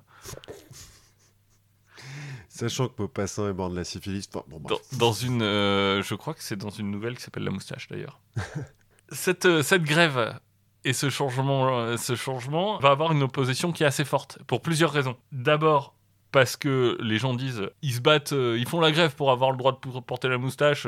Dans deux mois, qu'est-ce que ça va être Euh, ça, ils, vont, ils vont vouloir porter les cheveux longs. Enfin, en gros, on veut pas qu'il y ait une, on veut pas qu'il y ait une grève à chaque fois que la mode change. Ouais, bon. Bon, alors, il suffirait juste de pas mettre dans la loi ce que, comment les gens sont habillés. hein. Mais bref, en gros, on dit c'est un motif frivole, va pas leur Ouais, accorder. mais il y a plein de grands changements de société qui commencent avec des, des motifs frivoles. Euh, D'autres disent mais c'est une question d'hygiène. Quand t'as la moustache, tu risques plus de foutre des poils dans l'assiette que tu sers. Alors, ouais, en théorie, en théorie. même si moi, ma moustache, par exemple, j'en perds pas des poils par poignée hein, non plus. Et a priori, quand t'es serveur, tu bois pas dans le verre des autres. Oui. Enfin, après, ça dépend des serveurs, mais Donc il y a cette question d'hygiène que tu pourrais entendre, oui, ça peut tirer par les cheveux. un peu tiré par la, la moustache. Euh, et aussi, euh, ce que les gens disent, c'est que mais ça permettrait aux, aux serveurs de cacher leur profession. Ah, Et de, une fois qu'ils ont fini leur service, tu sais plus qui sont, dans- sont inférieurs. et donc tu peux plus les humilier dans la rue. Et voilà, encore une fois, tu risquerais de parler à un pauvre sans t'en rendre compte. Bon, d'autres vont, d'autres députés vont pousser pour euh, assouvir une sorte de désir d'égalité. On a un député Boyer qui est un socialiste de Marseille, qui va tenter de faire passer une loi euh, quelques temps avant la, la grève. Donc la loi va échouer, mais grâce à la grève, le, la, la loi va évoluer et donc on pourra euh, porter la moustache pour le mois de novembre quand on est serveur. Et qu'on a des problèmes de prostate. Exactement. Allez vous faire tester si vous avez plus de quoi 40, 50 ans? Je ne sais pas. Je Euh, sais Je plus. sais plus quel âge. Mais en tout cas, ce qu'on peut peut-être dire, c'est que la moustache, ça hérite la prostate. Alors, ça dépend des pratiques des uns et des autres. pas de king shaming. Pas de voilà. Euh, maintenant, euh, ça doit être compliqué quand même de, de mettre en contact une moustache et une prostate. Il faut une longue moustache. Ouais, ça c'est dit, il y en a des longues. Bref, la moustache, un symbole d'égalité et Et- aussi un bon motif de grève. Hein, pour vous qui êtes euh, au, au lycée et qui cherchez sûrement un motif de grève légitime pour pas aller en cours, euh, utilisez la moustache. Oui, voilà, c'est dommage, c'est pas un signe religieux, donc du coup, ils ont le droit de la porter au lycée. euh. Quoique, ça pourrait l'être. hein. Eh ben, on a appris plein de trucs, non? On a appris beaucoup de choses. Il nous reste à vous remercier d'avoir écouté, à vous remercier de nous envoyer des messages de soutien ou des suggestions. N'hésitez pas à continuer à diffuser le podcast, à le noter sur les différentes plateformes où vous allez. Et on se retrouve la prochaine fois. Ouais, à la prochaine fois. Au revoir.